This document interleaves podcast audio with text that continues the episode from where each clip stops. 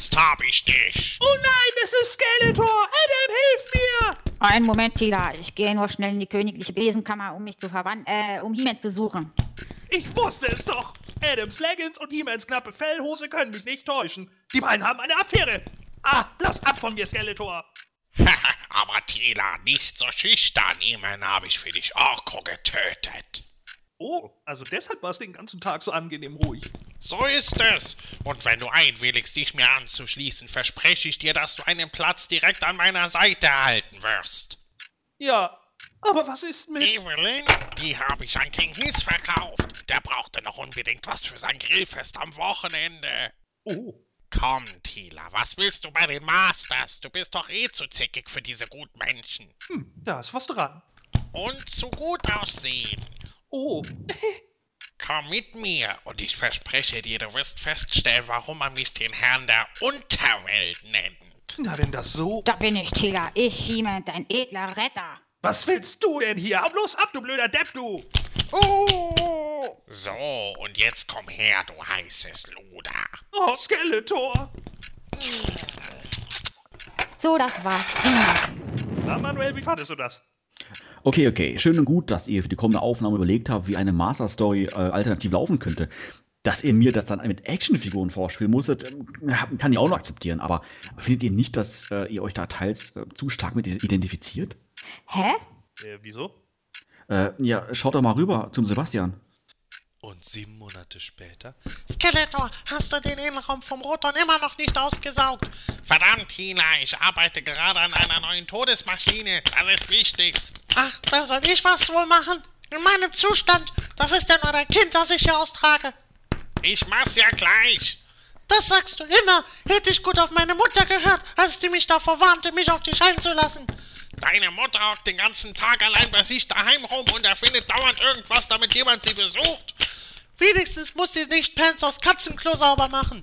Dann hol halt Beastman dafür her. Oder Triklops. Oder, oh ja, einen von deinen Freunden, die mir eh schon alles hier verdrecken, weil sie eh keine eigene Wohnung haben. Hast du eine Ahnung, was ich hier den ganzen Tag... Das Semanische Quartett. Präsentiert von planeteternia.de. In der heutigen Sendung reden wir einmal darüber, was wir bei einem Masters Relaunch anders und neu machen würden. Und das nicht bezogen auf die Toys, sondern auf die Hintergrundgeschichten und Origins. Alter, Hintergrundgeschichten und Origins sind das gleiche. Nein, es sind sogar dasselbe. Egal. Und in den News werfen wir unter anderem einen Blick auf Mattels kürzlich stattgefundene Cyberweek-Verkauf. Das alles und noch mehr gibt es jetzt in der 63. Folge des Himanischen Quartetts mit dem Himanischen Vollstrecker Manuel Miesner. Dem Cyber Wiley Sebastian Vogel. Und Gordon Volkmar aka The Formless One, dem... Was? Ich bin doch nicht der Sohn von Orko und Madame Raz. Doch, jetzt schon. Nein! Das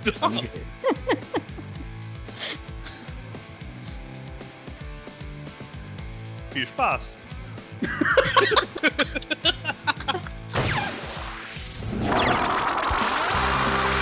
Das Semanische Quartett. Präsentiert von planeteternia.de. Puh, jetzt ist schon wieder Anfang Dezember. Also es ist ja Wahnsinn, wie schnell das Jahr vorüberging. Ja, und wie ich höre, ist Sebastian schon fleißig dabei, Weihnachtsplätzchen zu essen, oder? Ja, lecker. Ja, unglaublich. Wie, wie ist das generell bei euch eigentlich so mit äh, Weihnachtsstimmung und Weihnachtsdekoration und sowas alles? Seid ihr schon fleißig dabei? Schon fertig? Gordon, wie ist das bei dir? Verlogen, natürlich. Ich habe schon alles besorgt. Also äh, neue Sachen eingekauft, da ich jetzt ja, wie gesagt, auch in meiner neuen Wohnung bin und so. Und da mussten schon so ein paar Sachen eingekauft werden. Also ich kann die Leute mal nicht verstehen, die alle mal rumjammern, äh, Weihnachten ist so doof und keine Ahnung. Hallo, Leute, das ist die Zeit, in der man am meisten frei hat. Ja, das ist doch absolut super. Ja, das stimmt allerdings. Das heißt, du bist wirklich so mit Schmücken zu Hause, mit Bäumchen und irgendwelche, keine Ahnung, Girlanden vors Fenster und sowas? Oder, oder wie kann man sich das vorstellen? Boah, Also ist jetzt nicht der Mega-Kitsch, aber ein paar Sachen habe ich definitiv da, die auch so oldschool sind. Ne? Also ich habe tatsächlich Räuchermännchen und sowas zu Hause. Unglaublich. Sebastian, und wie sieht es bei dir aus, mal abgesehen vom Plätzchenessen? Ja, also bei mir ist es komischerweise tatsächlich so, abgesehen davon, dass halt wir mitten in der Saison von der Arbeit her stecken, dass auch privat eigentlich totales High Life hast. Also irgendwie äh, sämtliche Feiern und Zusammenkünfte und sonst was äh, legen die Leute scheinbar immer auf Dezember, weil man eigentlich gefühlt an jedem Wochenendtag äh, zu drei Feiern gehen könnte. Ja, aber wir haben jetzt halt eben, wie man gehört hat, Plätzchen gebacken. Und äh, wir sind aber noch nicht dazu gekommen, alles zu dekorieren. Das werden wir jetzt erst am kommenden Wochenende machen. Das heißt aber dann schon recht, wirklich rechtzeitig vor Weihnachten, weil manche Familien machen das ja auch äh, erst zwei, drei Tage vor dem äh, ähm, Heiligabend. Nee, nee, also äh, wenn ich das zwei, drei Tage davor mache, dann kann ich das ja gefühlte zwei Tage danach auch wieder abbauen. Das lohnt sich ja gar nicht vom Aufwand her. Verrückt. Nee, nee, das muss schon ein bisschen länger vorhalten. Ja, das ist wohl wahr. Katja, wie sieht das bei dir aus?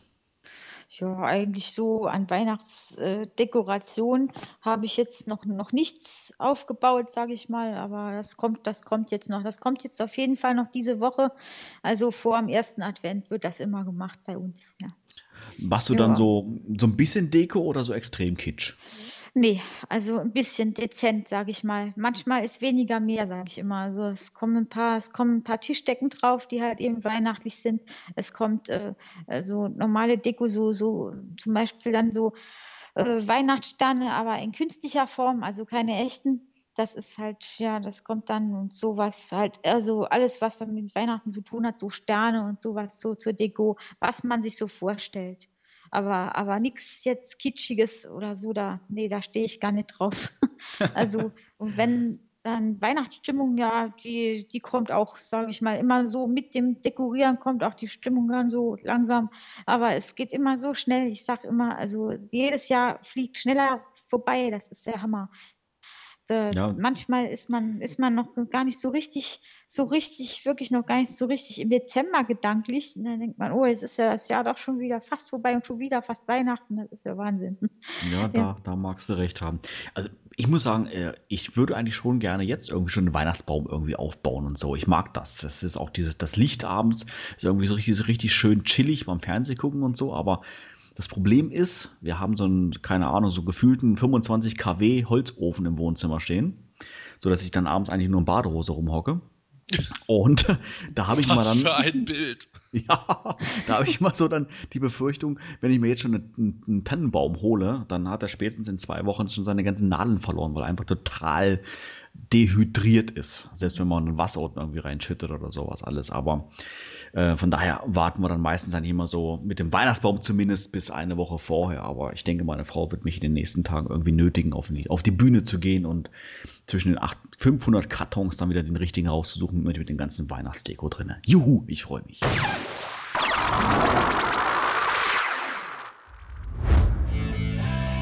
Bist du ein Masters-Fan und möchtest gerne mal beim Himanischen Quartett zu Gast sein? Dann keine Scheu.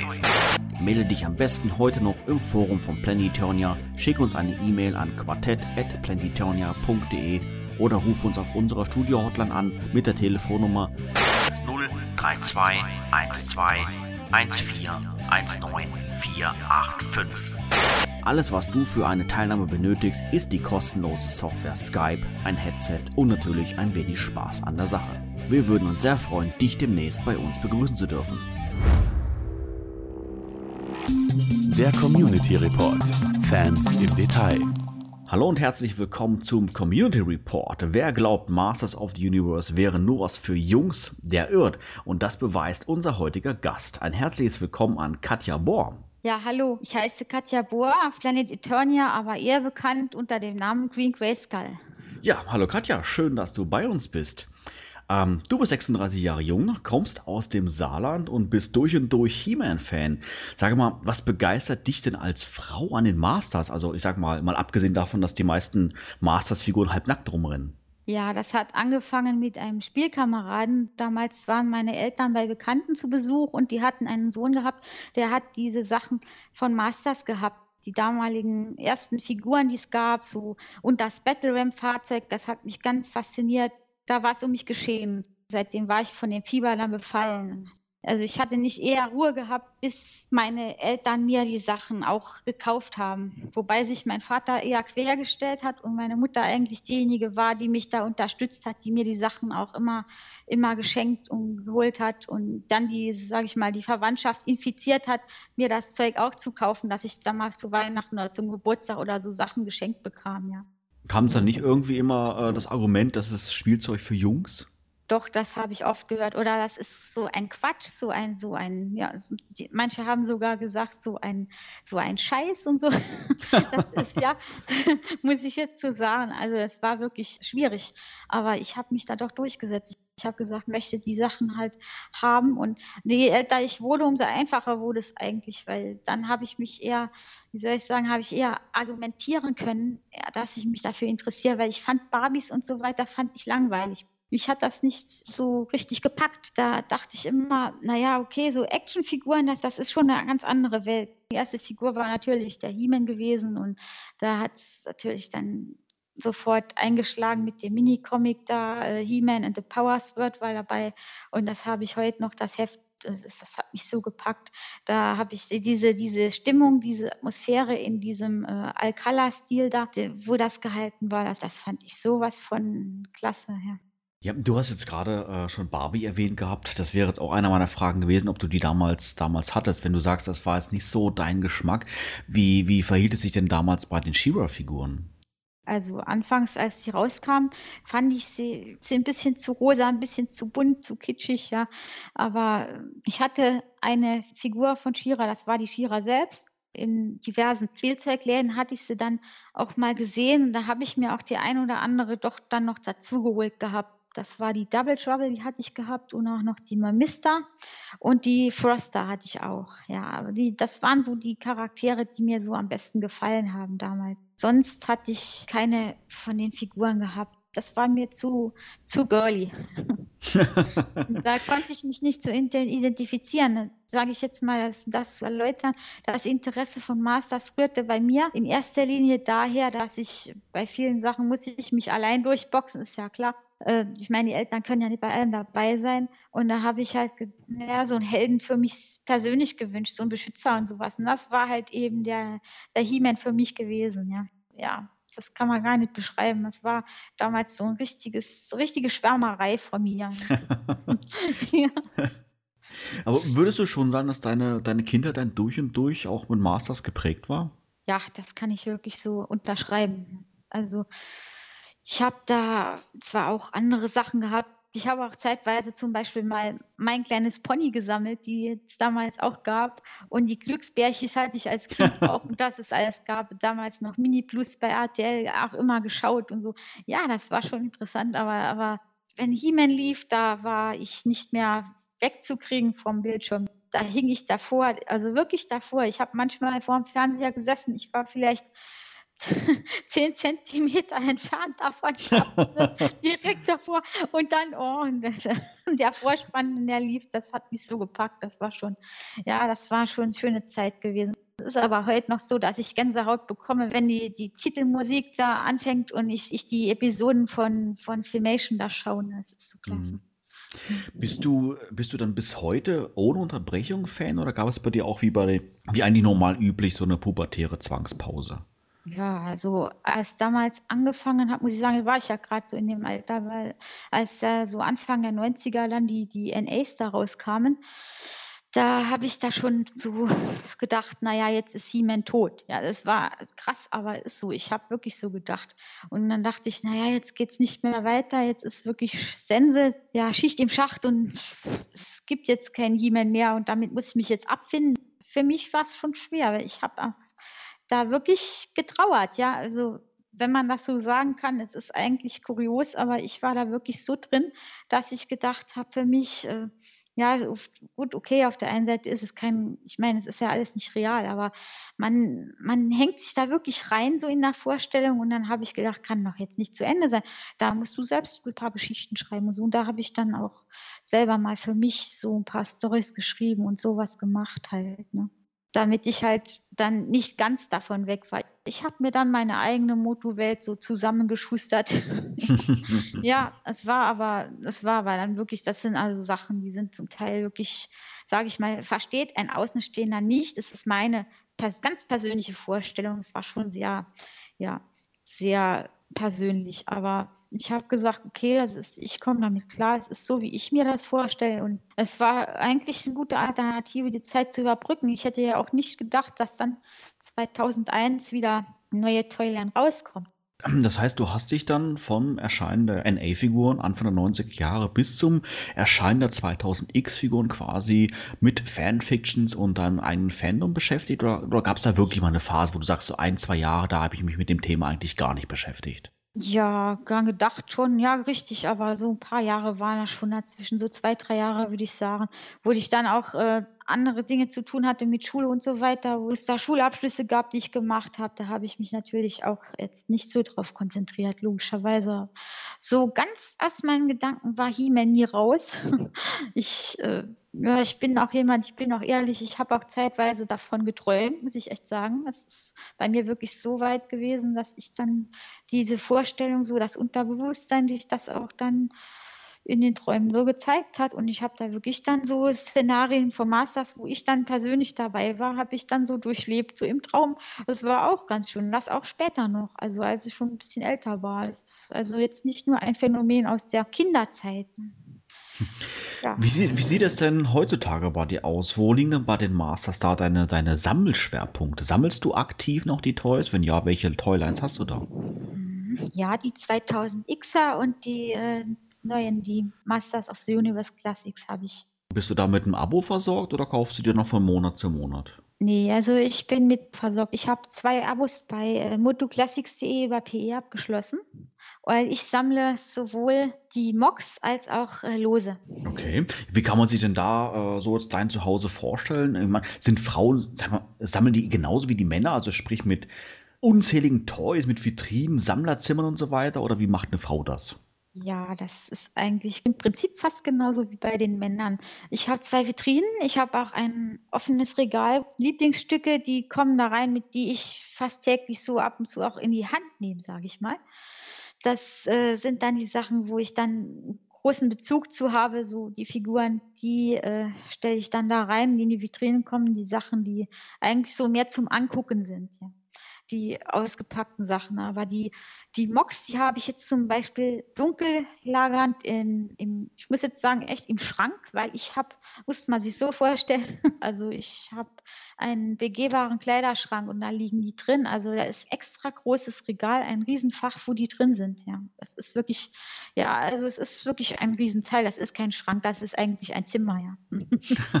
ja. Also sind, da, sind da dann auch noch Artikel aus deiner Kindheit dabei oder hast du die damals irgendwie auch verkauft? Ja, ich habe einen Teil, muss ich jetzt ehrlich sagen, wegschmeißen, weil da uh. kam der, ja, da kam dieser böse Weichmacher dran. Okay. Die Weichmacherschäden haben die wirklich, kann man so sagen, zerfressen. Die waren so durch, die Figuren. Also es war, es war übel. Angefangen hat es mit meiner Evelyn. Die hat von gelber Farbe an den Beinen äh, umgeschwenkt auf es wurde zuerst grün, dann hinterher wurde es dunkelbraun. Das war ganz komisch und dann äh, blätterte das irgendwann ab, diese Farbe. Und das trat aus, das Zeug, und die ist regelrecht gesplittert, das ist alles abgeplatzt, auseinandergebrochen. Ich kann das gar nicht beschreiben. Oh, das war so übel. Und okay. dann hat es natürlich auch übel gerochen. Und da habe ich gesagt, nee, das geht nicht mehr. Ich wusste ja damals noch nicht, dass das dieser Weichmacher war. Ich habe nur gesagt, irgendeine chemische Reaktion muss das sein weil die haben wirklich nur noch geklebt, die Figuren. Da war, also Evelyn war die erste und als zweites folgte der King Randor. Der hatte dann auch diese, ja, an den Armen und Beinen diese Schäden gehabt. Also nicht so stark die Verfärbungen, aber dass das so abgeplatzt ist und dieser Weichmacher ausgetreten ist, das war ganz übel. Okay. Ja, ähm, abschließend vielleicht noch, eine noch eine Frage. Du hast ja auch gesagt, dass du die Moto Classics sammelst. Bist du generell mit der Toiler, mit der Mischung zufrieden oder denkst du, äh, dass da vielleicht ein, ein, zu hoher Anteil an Nebencharakteren dabei ist oder Charakteren, sag mal in Anführungszeichen, anderer Toylines, wie zum Beispiel She-Ra oder New Avengers? Ja, ich würde eigentlich sagen, es ist eine gesunde Mischung. Mir gefällt es eigentlich so, wie es aufgeteilt ist. Ich habe gesagt, gut, den einen oder anderen Charakter, der dabei ist, den Nebencharakter, brauche ich jetzt nicht unbedingt. Aber ich muss auch sagen, was mir jetzt nicht so gefällt, das kann ich zum Beispiel weiterverkaufen. Oder ich habe da auch immer meine Leute, die sich interessieren, die dann sagen, wir melden Interesse an. Wenn du was nicht brauchst, dann schreib uns an. Ja, da habe ich so, so spezielle Leute auch auf PE, über die ich, mit denen ich dann kommuniziere und denen zuerst die Sachen anbiete, wenn ich was nicht brauche, bevor ich es jetzt offiziell äh, über einen Thread verkaufe. Ja. Das ist eigentlich so, dass ich eigentlich die, die ganze Line insgesamt so sehr positiv empfinde, weil ich finde es gut, dass die ganzen verschiedenen Lines, die es früher gab, unter einem Banner erscheinen, quasi unter einem einheitlichen Namen. Masters of the Universe Classics ist die große Überschrift und darunter kommen dann also Charaktere aus 2000X, Vintage, Filmation, NA und halt eben Princess of Power. Das fand ich klasse. Ja, nicht nur ein einheitlicher Name, auch eine einheitliche Optik. Richtig, das ist der Hauptfaktor. In dieser Form gefallen mir auch einige von den NAs sehr gut, zum Beispiel der Icarius, und die Filmation-Charaktere finde ich auch klasse, muss ich echt sagen. Es sind einige sehr gute dabei. Octavia ist einer meiner Favoritinnen. Da muss ich sagen, gefallen mir auch die Shira-Figuren sehr gut, die ich früher nicht so prall fand. Und ich fand früher, wie gesagt, die NAs auch echt hässlich. Sie waren halt anders. Genau, genau, ja, ja. Aber äh, sage ich mal, strange anders, ja. Es war wirklich strange. Für mich war das, oh, No-Go. Also ich muss sagen, den Cartoon habe ich mir reingezogen. Den habe ich von der ersten bis zur letzten Folge geguckt, weil es einfach He-Man war. Der He-Man war dabei und so weiter und so fort. Skeletor, der klassische Kampf war noch da. Ich habe es natürlich nicht so ernst genommen wie jetzt die Originalserie, also mein jetzt Filmation dass einige User auf PE zum Beispiel auch ähm, jetzt äh, große Fans von NA sind, weil sie wirklich auch nur diese Serie kennen. Das äh, kann ich auch verstehen je nachdem, wann sie zu He-Man gestoßen sind oder halt eben Leute, die aus der ehemaligen DDR kommen, die äh, dann erst nach der Wende natürlich und dann gab es ja die, die Vintage nicht mehr, dann gab es ja die NA, dass die dann natürlich damit sofort in Berührung gekommen sind, ist klar. Ich kann das alles gut nachvollziehen, äh, jeder wie er mag und damit habe ich kein Problem. Deshalb sage ich immer, soll jeder sammeln, was ihm gefällt. Ich sammle eigentlich auch nur die Sachen, die mir wirklich gefallen. Also wenn ich was, wenn mir was jetzt nicht so gefällt oder ich habe keinen Bezug dazu, dann sage ich, das gebe ich dann ab, das verkaufe ich weiter und dann ist es gut. Ja, das ist doch mal ein Statement. Ja, Katja, vielen herzlichen Dank, dass du dir die Zeit genommen hast, uns ein paar Fragen zu beantworten. Wer mehr über dich erfahren möchte, der kann natürlich deine planetonia.de Visitenkarte anschauen oder mal beim Moto-Rollenspiel im Forum von PE vorbeischauen. Dort trifft man dich ja auch regelmäßig. Ansonsten, du bleibst noch ein wenig unser Gast und besprichst zum Beispiel mit uns jetzt die Neuigkeiten der letzten 14 Tage. Bis gleich.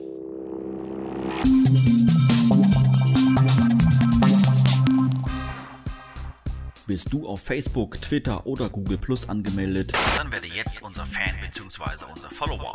Alle News rund um He-Man und PlanetEternia.de sind auch in diesen sozialen Netzwerken verfügbar und können so auch bequem von dir unterwegs mit deinem Smartphone gelesen werden. Werde jetzt ein Gefällt mir und lese deine He-Man News wann und wo du willst. Facebook.de slash Planetonia oder Twitter.com slash Planetonia oder suche in Google nach Plus Planet Eternia.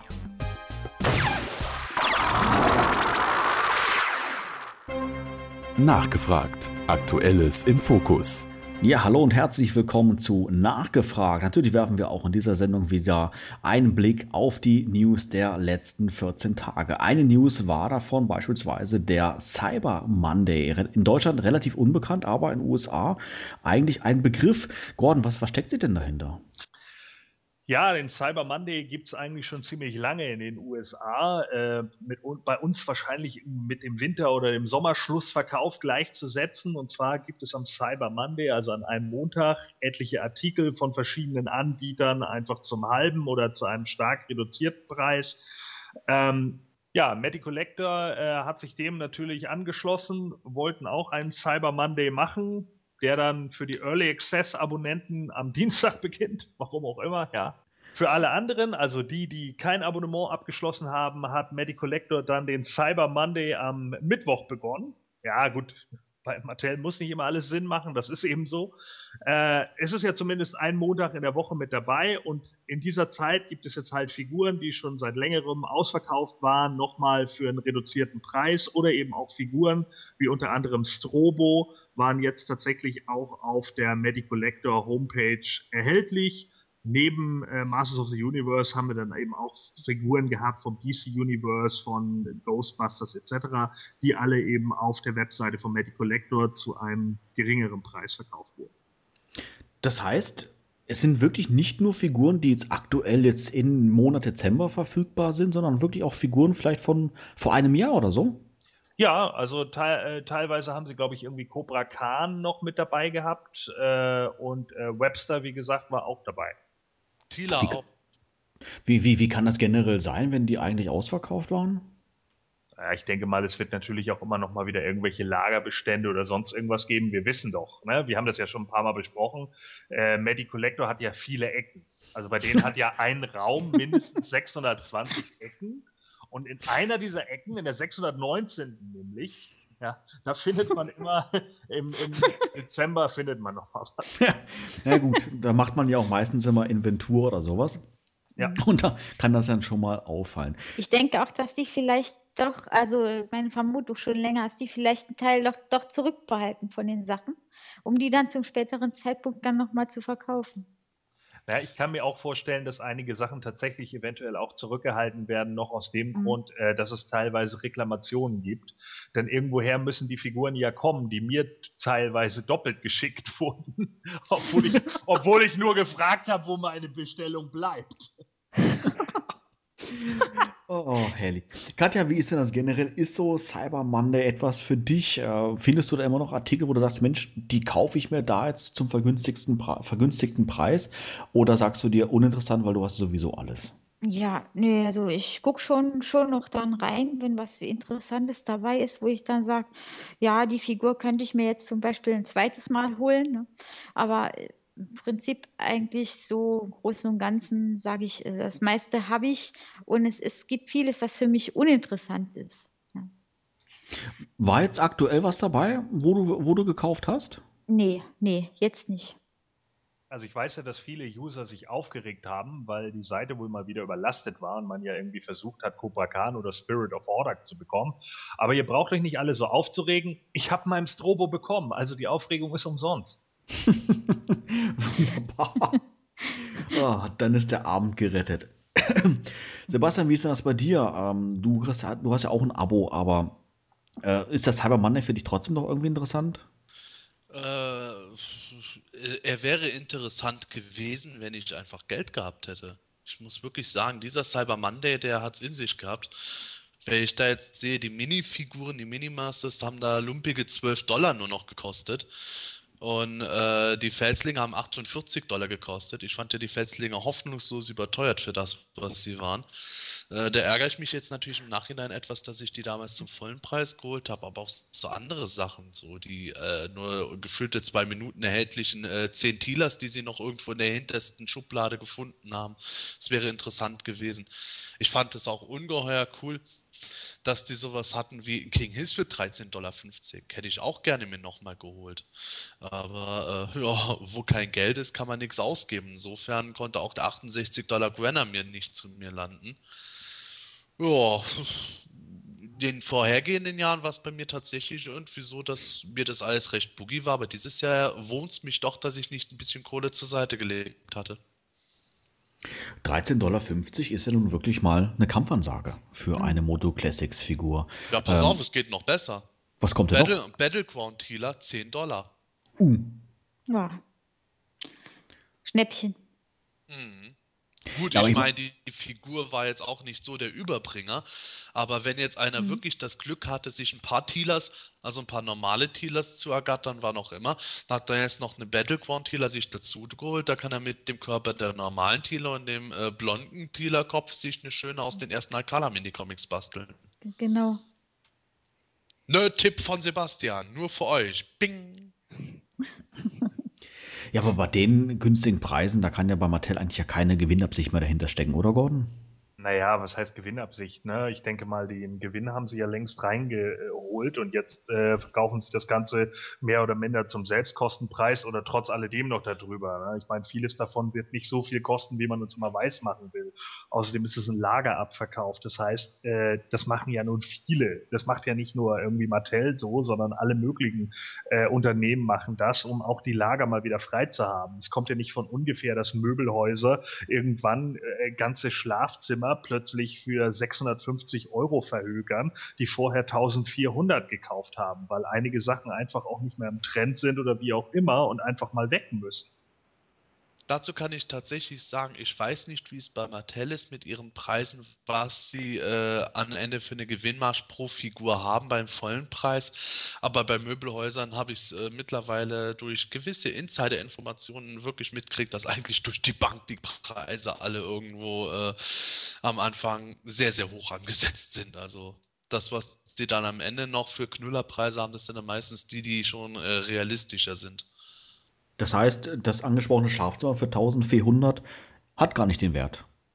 Ja, wurde mir auf gut Deutsch so gesagt, wirklich von Leuten, die äh, in diversen Unternehmen der Möbelbranche schon gearbeitet haben, die dann gesagt haben, ja, äh, du hast da natürlich mal deine Luxussachen, die irgendwo was kosten, aber sagen wir mal so, die übliche Ware, die du in den ganzen Läden kriegst, ähm, ja, die Knüllerpreise, die sie einem machen und die Rabatte, die sind ähm, dann eigentlich schon noch innerhalb von ihrer üblichen Gewinnmarge.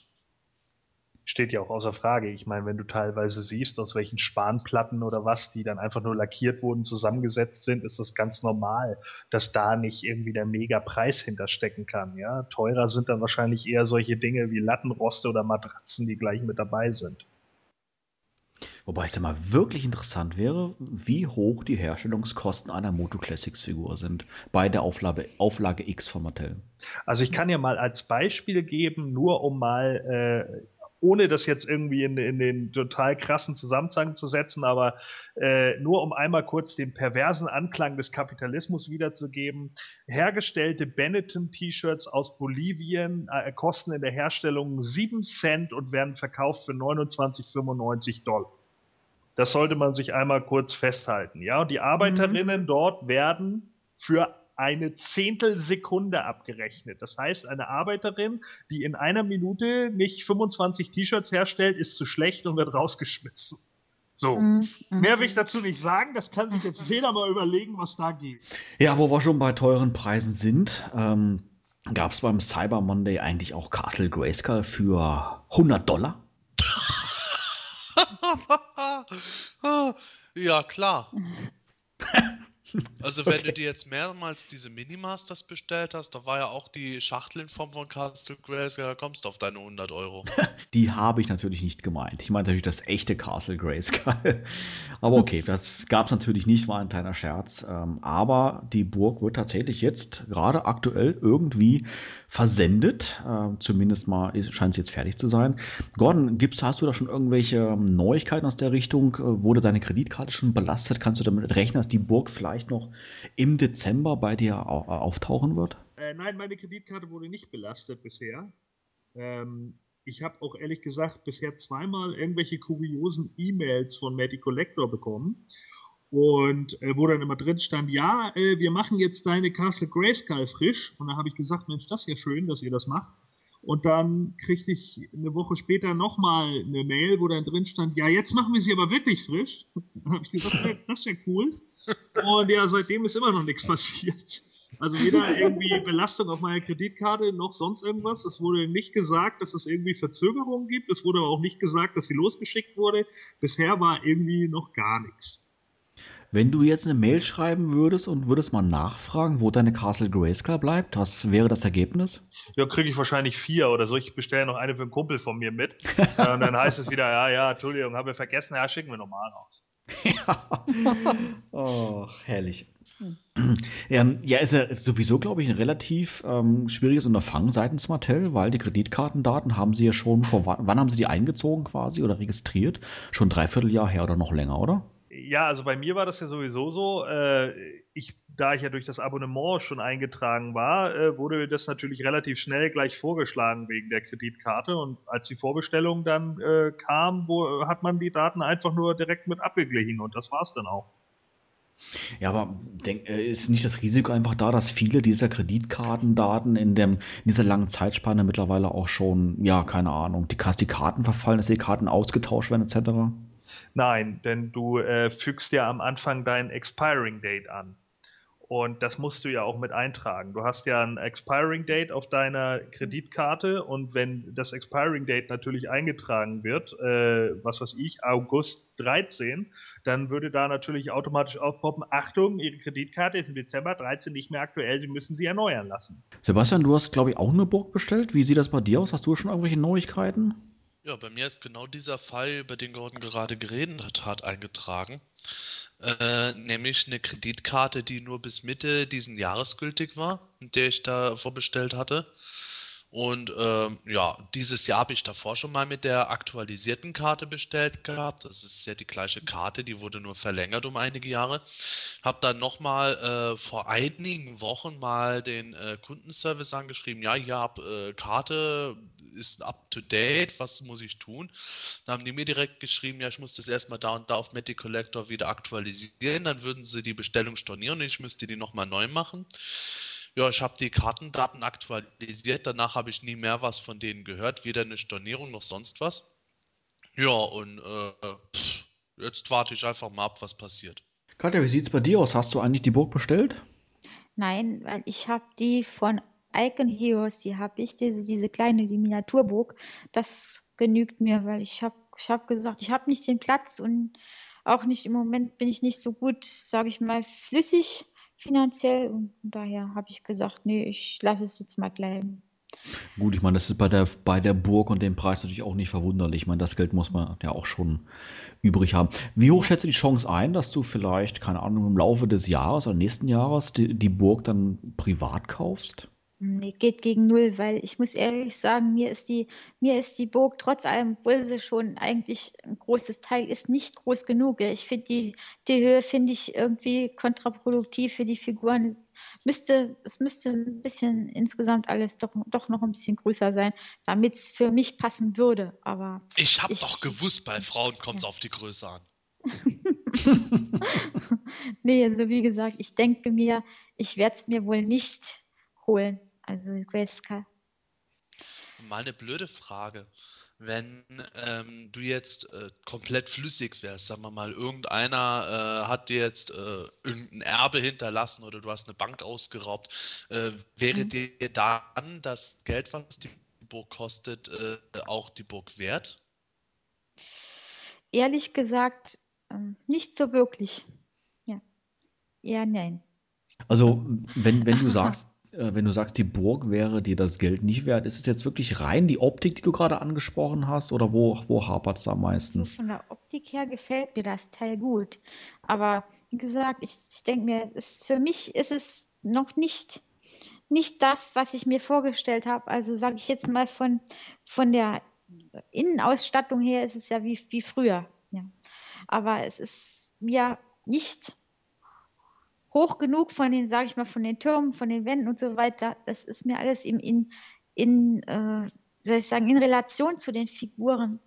Die, die, die Größenverhältnisse passen meiner Meinung nach nicht so.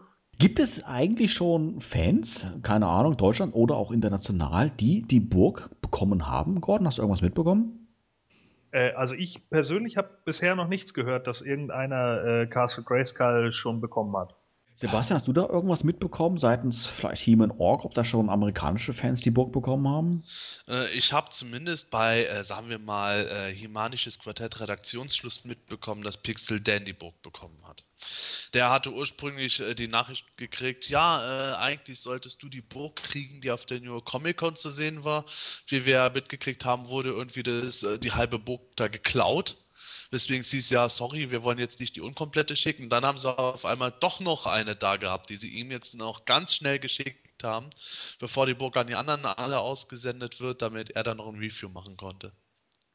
Ja, eine weitere Neuigkeit, die uns erreicht hat, betrifft mal wieder die Abteilung Merchandise. Und zwar gibt es von Master of the Universe Hoodies, beziehungsweise ja zu Deutsch so Kapuzenpullis, so haben wir eigentlich in den 80er Jahren mal dazu gesagt, mit verschiedenen Motiven. Ähm, ja, Sebastian, hast du sowas vielleicht schon vorbestellt? Ja, klar, ich wollte schon immer in der Firma bei der Geschäftsführung in der Runde sitzen wie ein totaler Volldepp. Okay. nee, also, sorry. Das habe ich nicht bestellt. Ich muss zwar zugeben, eins von den Teilen finde ich wirklich noch ganz lustig, aber äh, bei allem Respekt, ich bin ja wirklich der totale Nerd, aber mit sowas rumrennen mag ich dann doch nicht. Ach komm. Katja, wie sieht das bei dir aus? Treffen solche, nee. solche Sachen deinen Geschmack?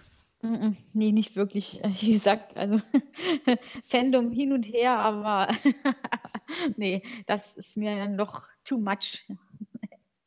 Ich glaube auch nicht, dass du irgendwann mit so einem, so einem Battlecat-Kapuzenpulli irgendwo an der Basis und dann sitzt neben dir so ein Cowboy. Ich mag deinen Stil. Wobei Battlecat wäre ja noch witzig, weißt du, wenn dann die, die Kapuze selber vom Kapuzenpulli quasi so der Kopf darstellen würde von Battlecat mit so Ohren oben angenäht oder sowas, weißt du? Das wäre doch mal strange. Also, äh, so bescheuert dieses Ding schon ist, du schaffst es, das noch zu toppen. Ähm, ich frage jetzt mal einen Gordon, weil der kauft sowieso jeden, jeden Krempel, wo Masters draufsteht. Kapuzenpullis ja, oder? Ja, nur, natürlich, klar. Sensationell, auch als Arbeitskleidung? Ja, immer, jeden Tag. So kann ich die Kinder am meisten erschrecken, wenn ich plötzlich im Orko-Outfit ankomme. Ja, man naja, sollte mal ernsthaft. Äh, also diese Hoodies, ähm, wo wir vorhin schon bei Pixel Dan waren, da hat er ja ein Video gemacht, das ich schon sehr unterhaltsam finde, wie er diese Dinger anhat. Aber damit kann man nicht der, doch nicht im Aldi kaufen gehen. Obwohl im Aldi vielleicht schon bei uns, aber also irgendwo Nee, nee, das, das wäre was für mich als Kind gewesen, aber doch nicht als Erwachsener. Das, äh, das, das sieht sogar auf einer Convention noch irgendwo doof aus. Und das einzige halbwegs akzeptable äh, wäre das mit Skeletor noch. Nee, das halbwegs akzeptable ist das mit Shredder von den Turtles, weil du da nämlich die sozusagen den, den Mundschutz so ins Gesicht ziehen kannst wie bei Shredder. Das ist eigentlich noch ganz witzig. Aber Nein, generell generell sollte man ja auch festhalten, dass es sich hier tatsächlich ja nicht um richtige Hoodies handelt, sondern um Costume-Hoodies. So wird es ja auch ausgeschildert. Und äh, das sollte man vielleicht da dann auch nicht so ganz aus dem Aspekt verlieren. Ja, eine weitere Neuigkeit, die ich ganz interessant finde, betrifft äh, Classic Media und YouTube. Was gibt es denn da Neues, Sebastian? Ja, das ist ganz lustig. Äh, ich hole mal äh, total weit aus äh, an den Anfang der Uhrzeit. Also nicht ganz so weit, aber viele He-Man-Fans werden ja sicher den Buster-Toons-Acker James E-Talk kennen, der unter anderem das Serial Geek Magazine macht oder den inoffiziellen He-Man Cartoon Guide gemacht hat und ähm, er hat seinen Anfang ja auch gemacht mit der ultimativen He-Man und She-Ra Review Website und ja, ist im Grunde ein ganz großes Tier der gute James, äh, was den Zeichentrick betrifft, gibt es ja wirklich keinen anderen Experten. Und äh, meiner Meinung nach sehr verdient hat er jetzt tatsächlich mal offiziellen Kontakt mit Classic Media gehabt und arbeitet jetzt im Grunde für Classic Media und macht den Auftrag von denen jetzt einen äh, Videokanal das ist der offizielle He-Man and the Masters of the Universe YouTube-Kanal, wo er dann äh, Infos und Kommentare zu Zeichentrickfolgen bringt und auch sowas wie äh, Konzeptentwürfe und ähnliche Sachen äh, zeigt er dann. Also alles Mögliche, was man rund um den Zeichentrick wissen sollte, könnte oder dürfte, das äh, verwurstelt er jetzt in diesen Videos. Ähm, ja, ganz interessant eigentlich. Da sind sogar schon ein oder zwei Videos zum Thema He-Man online. Katja, das schon Gelegenheit, da mal reinzuschauen? Nee, noch nicht. Bisher noch nicht. Leider noch nicht. Also ich gucke mir das noch an, aber ich bin jetzt, jetzt noch nicht dazu gekommen, ganz ehrlich. Ja, äh, mit YouTube kann man natürlich auch richtig Geld verdienen. Das ist nicht neu, wenn man da entsprechend guten Content hat und Werbeeinblendungen schaltet und sowas alles. Denkst du, dass das die Absichten von Classic Media sind, Gordon, oder, oder versuchen die einfach so ein bisschen auszuloten, wie viel Interesse ja an, an der Marke Hima noch äh, sind? Nein, ich habe mir die äh, Folge die erste Mal angeguckt, die ja im Endeffekt eigentlich nur ein Zusammenschnitt ist aus äh, allem möglichen Kram, weil er einfach nur mal zeigt, was jetzt so auf die Fans überhaupt zukommt. Also, dass es äh, äh, Episodenkommentare geben wird, dass er da, äh, keine Ahnung, Artwork etc. hat, sieht ja eigentlich alles ganz äh, ganz nett aus. Äh, bisher kann ich mir noch nicht so wirklich was darunter vorstellen. Ich bin mal gespannt, was da jetzt so tatsächlich draus gemacht wird, ob das Ganze jetzt eher so dokumentarisch abläuft oder ob das doch eher so in so einem spielerischen Stil wird. Äh, das finde ich ist noch nicht so ganz klar auszumachen. Ähm, ob jetzt tatsächlich Classic Media damit tatsächlich so viel Kohle machen wird, wage ich jetzt in erster Linie mal zu bezweifeln. Ich denke eher, dass es darum geht, einen weiteren Bekanntschaftsgrad zu haben, Bekanntheitsgrad zu haben, äh, bei dem es einfach darum geht, das Ganze ein bisschen weiter zu verbreiten. Und dafür ist YouTube eigentlich momentan das perfekte Medium. Soweit ich gehört habe, ist es tatsächlich wohl in der offiziellen Begründung so, dass durch diese äh, Werbeeinnahmen äh, dieser Kanal für Classic Media interessant wäre. Aber wie du gesagt hast, Gordon, da muss ja schon äh, mal einiges zusammenkommen, damit sich äh, wirklich Werbung da rentiert. Und äh, vielleicht ist es ja auch etwas in der Richtung, dass Classic Media einfach äh, was mit ihrem Material versucht zu machen, um eventuell in irgendwelchen Vertragsverhandlungen dann in einer besseren Position zu sein. Es ist jetzt wirklich reine Spekulation von mir, ohne irgendwelche Hintergrund-Insider-Gerüchte oder sowas. Aber ich könnte mir das theoretisch vorstellen, wenn es dann um irgendwas wie ein, ha, Gordon, neuen Masters-Film geht, dass dann halt äh, Mattel zum Beispiel da steht und irgendwo sagt, ja, eigentlich äh, gebühren die ganzen Rechte ja uns, scheißegal, was mit der Filmation Library ist, weil wir machen ja was mit He-Man und Shiva. Und Classic Media sitzt da im Grunde auf äh, totem Kapital oder totem Material und äh, hat eigentlich nicht so viel Geld verdient. Und jetzt könnte Classic Media kommen, äh, au contraire, wir machen da durchaus weiterhin immer noch Sachen, stetig aktiv sind wir mit dem Zeug, also haben wir ein größeres Stück vom Kuchen verdient. Ja, auf YouTube ist nicht nur äh, James Eatok jetzt zu sehen in diesem neuen äh, Official He-Man Channel, sondern auch das He-Manische Quartett. Da natürlich auf unserem eigenen Kanal. Aber wir sind auch in iTunes äh, zu hören. Das ist eigentlich so quasi unser Hauptmedium, wo wir eigentlich da tätig sind. Und da gab es eine erfreuliche Nachricht letzte Woche. Und zwar hat unser Podcast äh, in den iTunes Charts in der Kategorie Hobby haben wir es auf Platz 1 geschafft. Das hat mich ganz besonders gefreut. Und da möchte ich an dieser Stelle mal ein herzliches Dankeschön loswerden an all unsere Zuhörer weil ohne die wäre das natürlich nicht möglich, weil der iTunes natürlich die, die Downloads zählt und auch die Bewertung und sowas alles zählt. Und ähm, ja, von daher, ohne euch Zuhörer wäre das nicht passiert. Vielen, vielen Dank.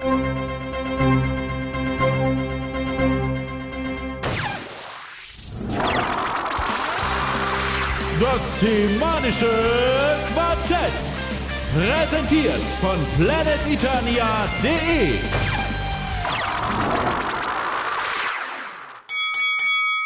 Achtung, diese Rubrik kann Spoiler enthalten. Wenn ihr Spoiler vermeiden wollt, dann geht jetzt vor zum nächsten Thema.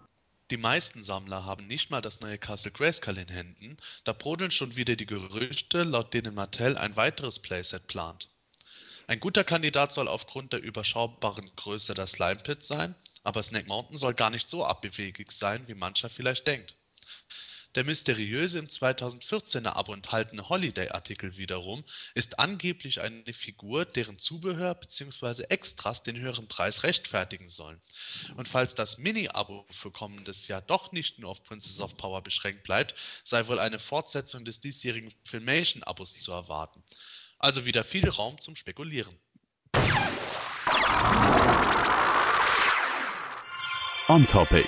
Nerds im Detail. Herzlich willkommen zu On Topic. Weihnachten steht unmittelbar vor der Tür und wir haben uns gedacht, das ist der richtige Zeitpunkt, sich was zu wünschen. Keine Toys oder andere Artikel, sondern wir wollen einmal darüber sprechen und uns austauschen, ja, träumen, wie das Moto-Universum nach unserer Vorstellung aussehen sollte, könnte.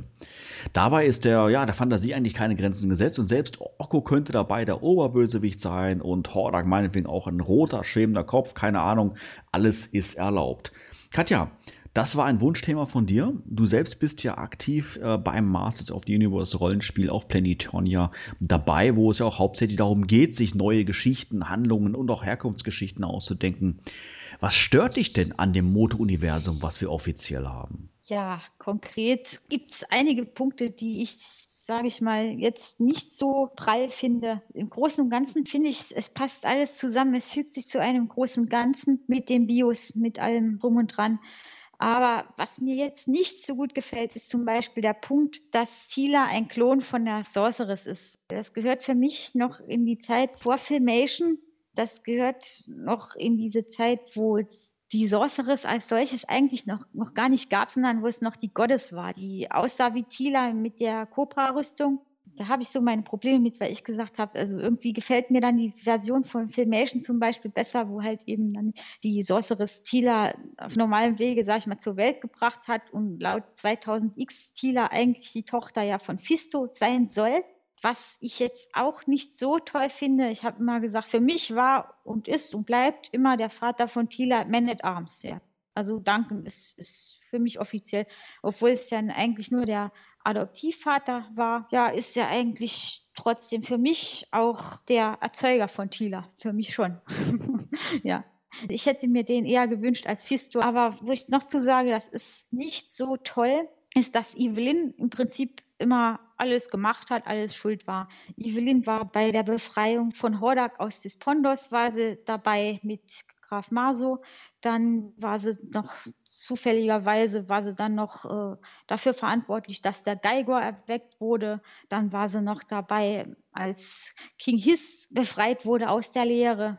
Im Prinzip hat die ja laut BIOS nur Fehler gemacht, obwohl sie böse ist, aber da hätte man doch ein Einsehen haben können. Dann hätte man doch lieber ein paar andere Leute mit einbinden sollen. 2000X äh, Kanon jetzt hin oder her, weil da war ja die Pilin auch bei der Befreiung von King Hiss und auch bei Hordak. Logischerweise kommt das ja daher.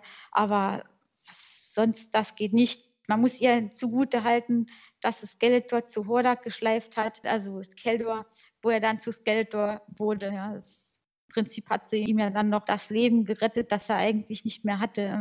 Ja, Keldor ist ja eigentlich tot. Oder wie seht ihr das? Ähm, ja, interessante Punkte. Sebastian, sage mal, das mit der Evelyn, das kommt mir bekannt vor. Haben wir das nicht schon mal so ein bisschen thematisiert, dass sie wirklich an allem schuld ist? Ja, ja, das ist ja tatsächlich bei 2000X, wie sie gesagt hat, äh, losgegangen und wurde dann bei den Moto Classics konsequent so gemacht, dass Evelyn im Grunde alles befreit hat. Äh, sogar Nelson Mandela aus dem Gefängnis, wenn es um Scott Knight geht. Ähm, so extrem wurde das und in dem Sinne, dass sie da alles schuld ist, ja, ist tatsächlich so. Äh, in den Moto Classics Biografien ist Evelyn dafür verantwortlich, dass Geiger aus seinem Gefängnis befreit wurde, dass ähm, die Schlangenmenschen befreit wurden, dass Hordak nach Eternia wiederkommen konnte. Also äh, wäre die im Grunde nicht gewesen oder hätte man die einfach mal vor den Fernseher staffiert und gesagt, jetzt guckst du dir mal gute Zeiten, schlechte Zeiten in der Endlosschleife an, dann wäre vieles an Übelsachen Jahren auf Eternia überhaupt nicht geschehen. Das ist schon ein wahrer Punkt. Ich muss da auch zustimmen.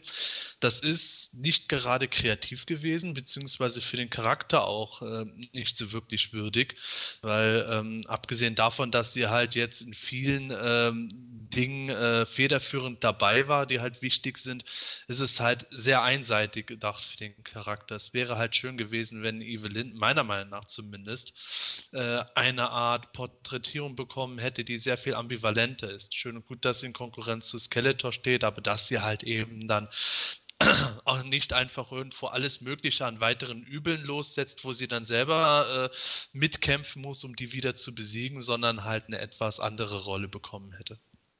Aber wenn du das jetzt mal vergleichst mit ihrer Rolle äh, in den 80er Jahren, da war sie auch dann eher, ja, einer der Unbekannteren, oder?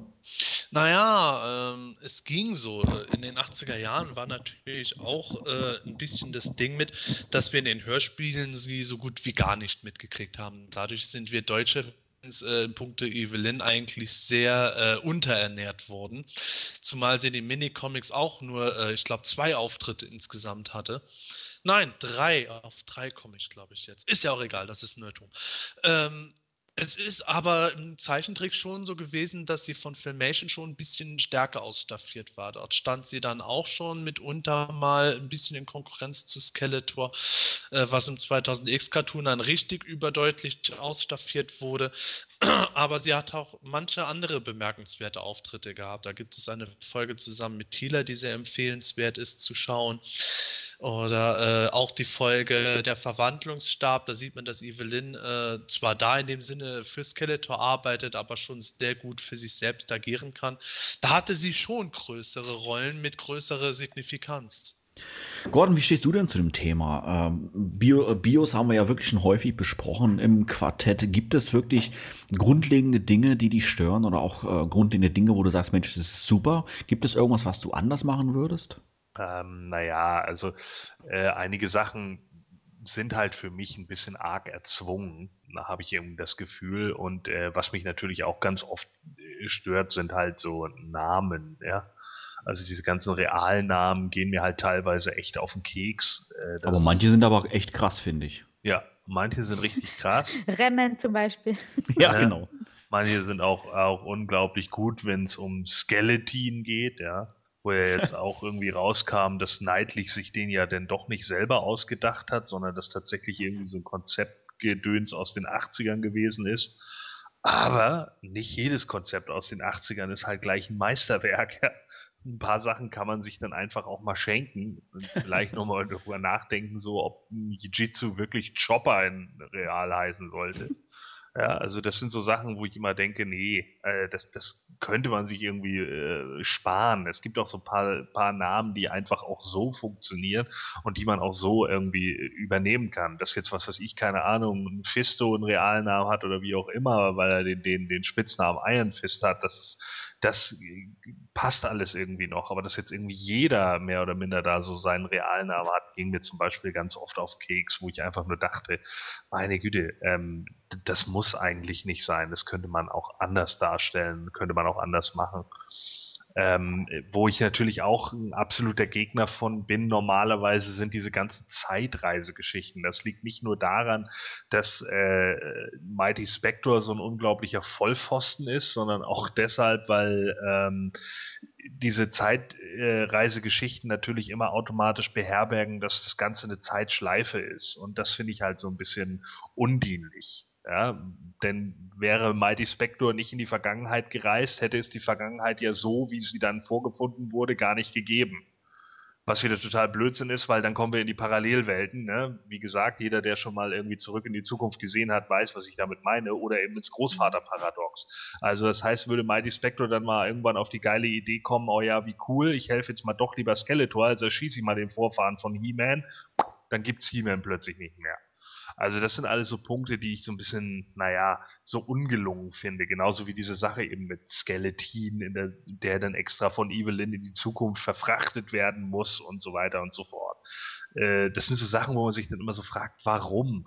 Und äh, da bleiben vielleicht auch noch zu viele Sachen einfach offen und vermutlich, und davon gehe ich ehrlich gesagt ganz stark aus, wird es am Ende so sein wie bei Lost, es werden 500 Türen geöffnet, aber nur 400 geschlossen. Und diese 100 offenen werden uns sicherlich eine Menge Diskussionsstoff noch mindestens für zwei Jahre geben.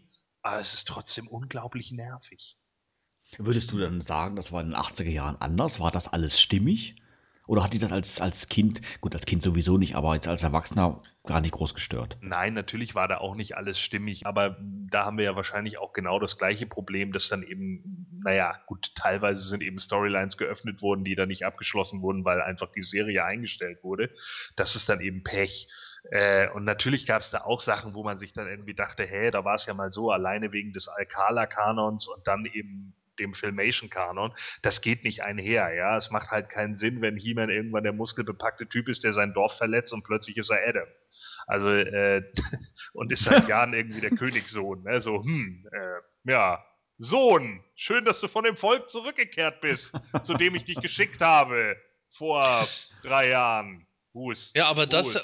das ist ja schon ein Wunder, dass das nicht in der Moto Classics Biografie irgendwie so aufgegriffen wurde. Ich meine, wir haben das ja schon oft genug erleb- erlebt, dass da Sachen, die einfach nicht zusammenpassen, plötzlich zusammengeschrieben wurden.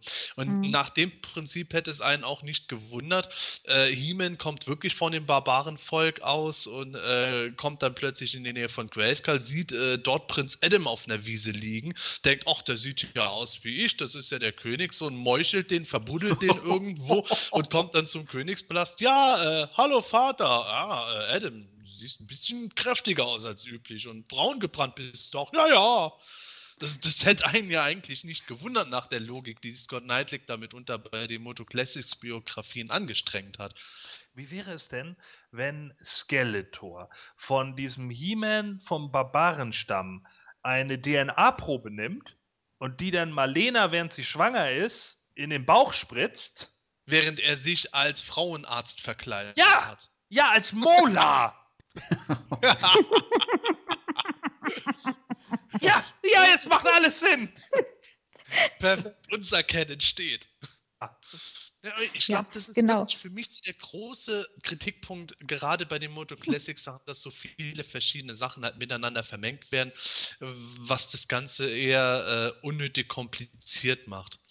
Und da, da gibt es einfach Sachen, wo ich sage, okay, das ist der Canon von da gewesen, wie jetzt eben der äh, Alcala Canon, die äh, Moto Frühzeit, bevor Filmation vollkommen losgetreten ist. Das kann man separat behandeln. Genauso wie wir natürlich die äh, Canons aus der Hörspielserie separat behandeln. Auch wenn ich jetzt persönlich in meinem eigenen Canon durchaus äh, äh, mit der Idee gespielt hätte, wenn man die ganze Keldor-Geschichte weglassen würde, dass tatsächlich Skeletor ursprünglich äh, das personifizierte Böse von äh, diesem alten Volk war oder sowas. Wobei ich umgekehrt genauso seit äh, der letzten Folge auch die Idee lustig fände, dass Geldor in Wahrheit das frühere Ich von Skeletor hätte sein können. Was mit Sicherheit aber den meisten Fans nicht gefallen würde, davon mal abgesehen. Das hat mir auch persönlich immer besser gefallen, dass Skeletor aus einer anderen Welt nach Eternia gekommen ist und äh, es ein Volk gab, wo, wie soll ich sagen, die alle im Prinzip fast so ausgesehen haben wie Skeletor, vielleicht mit einigen Unterschieden logischerweise. Aber ich habe mir das immer so vorgestellt, nicht, nicht so, dass sie alle gleich aussahen, sondern dass es ein eigenes Volk war. Ich habe mir Skeletor früher immer als Dämon vorgestellt. So ein richtig böser Dämon. Also nicht, dass Skeletor zuerst mit einem Dämon namens dem, dem Moment da mit dem bösen Geist äh, verschmolzen werden muss, sondern dass es Skeletor als Wesen schon gibt und dass also diese Keldor-Story, nee, ich werde damit nicht wirklich warm. Die Kelder-Story ist ja auch ähm, früher sehr stark in der Kritik gestanden, als das erstmals rauskam, dass tatsächlich Mattel in den 80ern wäre die Post of Grayskull Toyline weitergegangen, Keldor und Skeletor als eine und dieselbe Person dargestellt hätte. Davor war ja wirklich das, was du gesagt hast, nämlich ein Dämon aus einer anderen Welt. Das war ja wirklich schon in der Filmation-Bibel wirklich gesagt, Otherworldly Demon. Jetzt haben wir halt äh, Demo-Man dazugekriegt, womit äh, der äh, ja eigentlich eher Anti-Held, könnte man schon sagen, Keldor dann äh, infiziert wird. Und man wartet da eigentlich nur drauf, dass irgendwie der Exorzist oder sonst was losgeht oder auf einmal einer ruft, Carol Anne, in das Licht oder sowas. Das ist halt schon eine Sache, die das Ganze natürlich dann auch noch ein Stück weit kompliziert gemacht hat. Ich kann da allerdings auch ähm, durchaus mit der Kelter-Geschichte gut leben. Mir gefällt es in der Umsetzung, wie es bei 2000X gemacht wurde, und das Potenzial, das dort vorhanden war. Mir gefällt es nur wieder bei Moto Classics nicht, wo halt wirklich Kelter zum starken Anti-Held wird, anstatt zum charismatischen Mhm. äh, Bösewicht. Und ich würde aber tatsächlich dazu tendieren, wie du jetzt gesagt hast, wenn man einen neuen Moto kennen hätte, mal wieder die Variante auszuprobieren, was wäre, wenn Skeletor wirklich einfach nur ein Dämon ist und schon Mhm, immer genau. war. Ja, genau das. Also das ist genau das, was ich auch denke. Also bei früher war es ja so, da wusste man das ja nicht. Dann kam das Minicomic irgendwann auf der Suche nach Keldor. Das war ja dann so angedeutet, dass Skeletor eine andere Identität, sage ich jetzt mal, hat. Äh, vielleicht jemand früher war, der mit König Rendor was zu tun hat, nur man wusste das halt nicht konkret. Das war gut, als das dann konkretisiert wurde bei den 2000Xern dann in dem Cartoon. Aber ich muss sagen, da kam ich wesentlich besser mit klar, weil jetzt bei Moto Classics, da ist es wirklich so, dass er wirklich da, sage ich mal, zum Anti-Helden da wirklich degradiert wird. Und äh, teilweise, muss ich sagen, kann er einem fast wie Evelyn schon leid tun, weil da wird wirklich so viel Schindluder mitgetrieben das finde ich nicht mehr feierlich, was da alles auf den einbricht. Da heißt es dann, ja, er wird dann einfach aus dem Palast verbannt, ohne Verhandlung, ohne alles. Und äh, ich war fassungslos, als ich das letztens noch gelesen habe mit diesem Minicomic, wo die Story da erzählt wird von äh, Keldor. Das, es gab keine Verhandlung, gab keine Verurteilung. Er wurde einfach vorverurteilt. Es hieß einfach, äh, du fliegst jetzt raus und, und gut ist und, und weg. Und dann nach dem Motto, ja, er ist jetzt der böse Onkel von He-Man, der sich jetzt rächt. Ja, äh, das, nee, das ist ein, das ist für mich too much. Ja, für mich auch. Zumal das ja auch irgendwo ganz lustig ist mit dieser Kelter-Geschichte, dass ja äh, auch nicht ganz raus ist, ob Mattel das wirklich in den 80er Jahren überhaupt fortgesetzt hätte oder vielleicht je mhm. nachdem, was die abgesegnet hätten, welcher Autor da gekommen wäre, tatsächlich irgendwie das Geheimnis um Skeletor so enthüllt worden wäre, dass Skeletor nicht raus nicht äh, wollte, dass Randor herausfindet, dass Skeletor Keldor damals gegessen hat in der Wüste oder sowas, mhm. rein theoretisch. In den Moto Classics äh, Minicomics ist es mit diesem Anti-Helden-Prinzip halt so, dass ich mir persönlich jetzt von diesem Minicomic aus das so überlegt habe, äh, da wo gezeigt wird, dass Keldor scheinbar aus Versehen Randers Mutter getötet hat, dass der das halt in meiner Historie vollkommen Absicht gemacht hat, aus irgendeinem Grund, keine Ahnung, vielleicht hat er auf ältere Frauen gestanden und sie wollte Randor beichten, dass Keldor sie bekrapscht oder sowas und das wollte Keldor verhindern, was weiß ich, aber auf jeden Fall, dass der halt wirklich böse Intentionen hat und nicht einfach nur irgendwo das arme Bauernopfer ist, dass der nur oh, die scheiß Rassisten, jetzt hole ich mir noch ein paar andere von außerhalb und dann zeige ich es euch. Das finde ich halt so, ich weiß nicht, du hast es eigentlich richtig gesagt, es ist eine Degradierung.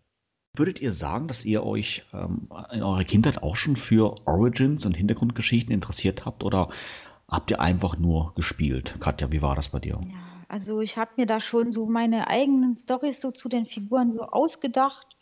Ja, aber das ergab sich alles so aus dem Spiel mit den Figuren damals. Hauptthema war bei meinen Spielen immer, der Böse entführt die Geliebte des Guten, also Skeletor entführt Tila und He-Man musste befreien. Das war, das war so eine, so eine Standardgeschichte. Unter anderem. es ging eigentlich immer darum. Also ich hatte zum Beispiel Castle Grayskull damals die Burg, aber ich hatte ja keinen Snake Mountain. Ich weiß nicht, das hat mir nicht so gut gefallen. Ich wollte lieber Castle Grayskull, das hat mir auch gereicht. Ich habe immer gesagt, um die Burg dreht sich alles. Das ist der Knotenpunkt im Prinzip von dem Ganzen. Ja, ich brauchte keinen Stützpunkt für die Bösen. Ich habe immer gesagt, es reicht mir, wenn ich die Burg habe. Und dann dreht sich alles drum. Dann kommen die Bösen, wollen die Burg einnehmen und, und, und die Guten verteidigen alles. Ja, ja so war das eigentlich immer. Klingt eigentlich nach, äh, nach, eigentlich nach einer guten Zusammenfassung, was Masters of the Universe ausmacht. Aber heutzutage scheint das ja wirklich noch viel, viel, viel, viel mehr drumherum zu sein. Sebastian, hast du als, hast du als Kind die Minicomics gelesen und diese Origins quasi für dich akzeptiert? Ne, die Minicomics habe ich nie gelesen, haben mich überhaupt nicht interessiert. Natürlich habe ich die gelesen. Die habe ich ja, ich glaube, ich habe es in irgendeiner früheren Folge schon mal gesagt, die habe ich so verschlungen, dass jedes Heft am Ende so total zerfleddert war, dass ich mir alle neu kaufen musste, als warte, warte mal. War. Du hast sie gegessen? Äh, das vielleicht auch, je nach Alter. Ähm, ich habe ja schon früh angefangen mit den Sachen. okay, gut. Ja, wirklich, diese Comics haben mich natürlich interessiert, wobei in den Mini-Comics, die ich hatte, jetzt in der Regel keine Origin-Geschichten drin waren, aber natürlich in den Hörspielen wie jetzt eben das Origin von Trapjaw oder das von Beastman, das wir in der letzten Folge auch schon mal angeschnitten hatten. Das waren für mich spannende Sachen. Die Origin-Geschichte von Skeletor war für mich total interessant. Als Kind war das für mich dann ungeheuer aufregend, dass Skeletor eben das personifizierte Böse einer ganzen Rasse sein sollte oder dass Beastman äh, tatsächlich, wenn er irgendwie mal von Manet geheilt würde, äh, nicht mehr dumm wäre, sondern vielleicht ein intelligenter Wissenschaftler, der mit dem Waffenschmied zusammen gerade den Blasterhawk erbaut und sowas. Das hat für mich schon auch in das Spiel mit hineingegriffen. Ich habe das dann so übernommen, wie ich das eben auch gelesen habe. Und natürlich später wurde das für mich noch interessanter, dass ich dann als gerade erwachsener Sammler äh, versucht habe, mich darum zu bemühen, zu erfahren, ob es irgendwo Origin-Geschichten gab. Das habe ich auf der Grayscale-Con als großes Thema dann auch gehabt, dass manche Charaktere zig Origins hatten. Und ähm, sowas war aber für mich als Kind eben auch schon etwas, das für mich beim Spiel auch eine Rolle gespielt hat. Für mich war Hime nicht irgendwo irgendein namenloser Typ in der Rüstung, der jetzt zufällig ein Schwert dabei hat, sondern das war für mich dann natürlich Prince Adam. Gordon, war das bei dir genauso als Kind? Nee, äh, bei mir war das ein bisschen komplizierter, glaube ich. Äh, Noch komplizierter. Ja, das, also ich habe natürlich auch irgendwie die Minicomics gelesen und so und habe mir dadurch natürlich eigentlich eher so mir die, die Eigenschaften der einzelnen Charaktere angeguckt. Wer kann da irgendwie was? Wer steht in erster Linie erstmal über wem? Aber meistens hat mich das nicht so sehr interessiert. Also ich habe mir da auch meistens meine eigenen Teams irgendwie zusammengestellt, weil es einige, einige Figuren gab, die ich einfach großartiger fand als andere. Und die waren dann für mich auch äh, mehr so die Haupthelden. Also ähm, lag vielleicht auch daran, dass man dann einige Figuren selbst nicht hatte kommt dann eventuell er- erschwerend hinzu, aber also ich hatte halt, was weiß ich, keine Ahnung. Ich, ich weiß auf jeden Fall, dass ich äh, Scareglow damals ziemlich cool fand äh, und dass ich den irgendwie eine Zeit lang sogar als Hauptfigur hatte. Scareglow hatte ich nie als Hauptfigur, sondern als Nachttischlampe. Wieso? Ja, aber. Gordon hat doch da eigentlich einen wahren Punkt mit Scarecrow, der gerade bei uns in den deutschen Materialien auch als Skeletors äh, Seele oder etwas in der Geist. Art beworben Geist. wurde. Hm? Ja, der Geist im Sinne von einer Seele eben, wo man jetzt nicht gesagt hat, das ist wie bei Moto Classics der Geist der Skeletor-Dienst, sondern da gab es ja tatsächlich viele Leute, die mir erzählt haben, für sie war Scarecrow eine Variante von Skeletor.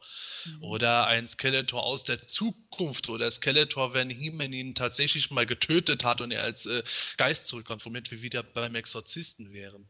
Und das Oh ist ja je. auch schon ein Beispiel dafür, wie offizielle oder halboffizielle Sachen, die dann interpretiert wurden, bei den Leuten eine Rolle gespielt haben können. Vielleicht auch bei Gordon, ich weiß es ja nicht. Ja, nee, also bei mir ging es ja auch eigentlich mehr darum, dass man dann äh, ging es irgendwie um den Look und keine Ahnung. Also äh, ich hatte ja damals schon de, de, dieses Schema, dass ich eigentlich so die, die weirderen Charaktere viel interessanter fand als irgendwie die, die menschlichen. Die waren mir meistens zu langweilig. Also das kam halt irgendwie erschwerend hinzu. Das war ja, wie gesagt, auch der Grund, warum ich auch New Adventures später so lame fand, weil ich die Good Guys einfach so unglaublich boring fand, dass ich nur dachte so, meine Güte, äh, so schnell hat eine böse Truppe ja noch nie gewonnen. Ja, also, das, ja ernsthaft, also das, das fand ich echt schlimm. Ne? Also, Dann ähm, hast du den Zeichentrick gesehen und hast gewusst, warum die nicht so schnell gewonnen haben. Ja, ganz ernsthaft. Also da, da habe als ich den Zeichentrick geguckt habe, da habe ich dann auch nur, habe ich ja schon teilweise dann mit den Augen gerollt, weil das dann manchmal auch schon wieder so albern und blöde war, dass ich mir irgendwie dachte, nee, also komm, selbst selbst als elf, zwölfjähriger habe ich mir das damals schon gedacht. Also keine Ahnung, äh, das das weiß ich nicht, haute für mich irgendwie immer nicht so ganz hin. Also bei mir war es halt eigentlich eher so, dass man, äh, dass ich mir immer so eine Truppe aus verschiedenen Figuren, seien die nun Good Guys oder Bad Guys oder wie auch immer Horde oder Schlangenmenschen gewesen, es war eigentlich vollkommen irrelevant. Wenn die Leute irgendwie mir ins Schema passten, dann war das die Truppe und die sind dann irgendwie angetreten. Teilweise war es halt auch so, dass die irgendwie alle zusammenarbeiten mussten gegen irgendwelche anderen Figuren oder so, die ich dann mal hatte. Was ich zum Beispiel auch irgendwie dann Storyline-technisch gebastelt habe, dass es halt eine Invasion von irgendeinem anderen Planeten gab oder so. Das heißt, du hast dir dann auch äh, vollkommen neue, neue oder äh, andere Origin-Geschichten für alle ausgedacht. Mit Sicherheit sogar, ja. Also ging mir auch so bei den Charakteren, von denen ich jetzt nicht in irgendwelchen Comics oder Hörspielen ein Origin gehört oder gelesen hatte, dass ich mir dann auch irgendwas ausgedacht hat, basierend darauf, wie die Figuren zum Beispiel aussahen. Da war dann bei mir tatsächlich die, was ich bis heute eigentlich eine ganz nette Idee fände für einen offiziellen Canon. Da war eben Cyclone ein äh, zerstörter Faker-Roboter, der dann von Man at Arms repariert wurde, weil dem sein Gesicht mir nach He-Man aussah äh, und auch äh, eben diese blaue Faker-Haut im Gesicht hatte. Das war für mich dann was absolut Stimmiges. Heutzutage würde das wahrscheinlich als offizieller Canon von den Fans der Luft zerfetzt werden, weil die natürlich die 2000X-Version im Kopf haben. Ja, wobei zum Beispiel Faker hatte ich damals als Kind überhaupt eigentlich gar nicht auf der Palette, weil der, äh, wenn überhaupt, dann nur hinten auf den Minicomics abgebildet war. Und äh, ja, der war für mich irgendwie so non-präsent, eigentlich erst äh, zu dem, zu dem Sorceress-Comic, wo irgendwie Ninja dabei war und, und Scareglow und so. Er, erst da wurde mir eigentlich Faker dann wieder ein bisschen präsenter, aber da ich den auch nie als Figur besessen habe, war der zum Beispiel für mich eigentlich immer eher eine Randerscheinung. Für mich war der gerade dadurch, dass er nur auf diesen Minicomic-Rückseiten oder Cardbacks zu sehen war, so faszinierend. Beim Hörspiel wurde der mhm. Doppelgänger ja auch schon Faker genannt. Und die Zeichentrickfolge habe ich damals gekannt. Dann sah der aber auf der Verpackung anders aus. Da hat halt als Kind bei mir irgendwo so das Hirn gearbeitet und sich überlegt, warum und weshalb und was weiß ich. Und so er hat es dann mhm. wahrscheinlich auf die Art und Weise versucht, irgendwo in Einklang zu bringen. Äh, einfach weil das so ungeheuer faszinierend war, diesen komischen blau-magenta-farbenen He-Man da zu sehen. Ja, ja, das war ja bei mir nicht, nicht anders. Also ich habe natürlich auch ganz oft überlegt. Ich glaube, mein Cousin war es dann im Endeffekt, der irgendwann mal gesagt hat, ja, ja, das ist Anti-He-Man. Ja, der ist dann einfach darauf natürlich von den Hörspielen irgendwie, weil wir halt natürlich auch Anti-Eternia das Hörspiel hatten, hat man sich das dann natürlich dann irgendwann so hingelegt und äh, nur da haben wir dann halt auch überlegt, so ein hm, Anti-He-Man, das steht aber was anderes drunter. So, ne? Druckfehler, Druckfehler stand nun mal nicht Anti-He-Man da, ne? Und, äh, das ist Englisch für Anti-He-Man. Ja. Farker hat uns dann auch nicht so viel gesagt. wo ich mir immer meine eigene Story so ausgedacht habe zu Faker. Das war, ich habe immer gedacht, es ist irgendwie langweilig, dass das nur ein Roboter sein soll. Ich habe mir dann ne, mal eine Geschichte ausgedacht, ich habe sie aber nie aufgeschrieben. Ich wollte das eigentlich mal als Fanfic schreiben. Es wäre vielleicht mal ein interessanter Ansatz. Und zwar habe ich mir immer vorgestellt, was wäre, wenn Skeletor auf irgendeine Weise He-Man DNA entzogen hätte und Faker wäre ein Klon von He-Man. Das wäre doch interessant. So ein Gar-Klon vielleicht, deshalb die blaue Haut. Damit könnte ich mich auch anfreunden. Es gab ja tatsächlich in Großbritannien auch eine Comic-Geschichte, wo Faker in einem Gefängnis im Prison Star einsitzt und da eher so als Psychopath verschrien ist. Da wird jetzt nicht gesagt, dass er kein Roboter sei, sondern ähm, es wirkt halt, wenn jetzt äh, nicht drinstehen würde, dass er der Roboter ist, so als wäre das wirklich jetzt irgend so eine Art böser Klon, der total ausgerastet ist. Insofern mhm finde ich die Idee, wenn die Konsequenz so weiterverfolgt würde, wie du sagst, auch potenziell interessant für einen neuen Canon. Dass man eben nicht wieder irgendwas hat. Skeletor hat den 50.000. Roboter, von dem man weiß, am Ende der Folge wird er wieder kaputt gemacht, sondern Skeletor hat jetzt nicht nur Tila, sondern auch mal He-Man geklont. Oh, Moment mal. Nee, die Tila-Klon-Geschichte will ich ja auch nicht. Ach, scheiße. Aber deine Idee finde ich gut für Faker. Ja. Muss es denn überhaupt sein, dass man äh, jetzt bei den Modo Classics alle verschiedenen Canons, Origins aus den 80er und 90er Jahren irgendwie mit einbauen muss oder hätte man das eher minimalistischer halten sollen, Katja? Ja, was, also ich würde sagen, bei manchen Bios, ja, hätte man es vielleicht besser, sage ich mal, da ist weniger mehr. Da wäre es besser gewesen. Man hätte das vielleicht ein bisschen eingedämmt gerade, wie gesagt, bei, bei jetzt ganz speziell bei Evelyn mit diesen ganzen Sachen, die sie angeblich da verbockt haben soll, ja. Also das ist da wirklich zu viel. Da hätte man zum Beispiel schon anfangen können und dass mal da auch andere Charaktere vielleicht einbauen können, die zum Beispiel dafür verantwortlich gewesen wären, zum Beispiel mit Geigor oder sowas. Das ist einfach für einen Charakter wirklich dann schon kontraproduktiv. Würdest du sagen, dass das Ganze dem, dem Master so ein bisschen den, den, den Zauber nimmt? Das ist jetzt vielleicht ein bisschen zu krasse Formulierung, aber ich würde eher sagen, ich fand es früher als diese Zeit von Al Keller, damals die Minicomics, das fand ich irgendwie mystischer. Da war das alles so schön dargestellt. Wenn ich mir die, diese Illustrationen, das alles vorstelle, wenn ich das jetzt mir jetzt vorstelle als Hintergrund jetzt so für die Bios, weil in meinem Kopf spielt sich das immer so ab, wenn ich die Bios lese und nach äh, übersetze für meine, ich habe ja auch eine eigene Homepage und dann äh, setze ich das dann so rein und dann bin ich auch dabei, dann stelle ich mir das immer vor. Und da stelle ich mir dann so vor mit diesen, soll ich sagen, dieser Kunst von, von Al Keller, also wie hätte er das rübergebracht, diese düstere Atmosphäre, irgendwie hat mir das gefallen dann denke ich mir immer, passt das jetzt zusammen? Und bei manchen Geschichten ist das nicht so stimmig. Da habe ich immer gedacht, naja, okay, hm, so und so. Da könnte man jetzt auch mal sagen, hm, das ist jetzt zu viel oder da kürze ich mal was raus oder da mache ich mal anders. Es ist halt unterschiedlich, aber Jetzt zum Beispiel die Geschichte mit Tila als Klon der, der Zauberin, das, das war halt so auch so eine Sache von früher. Da sage ich, das passt bei mir nicht so ganz rein, weil es ist, kommt mir irgendwie zu billig vor.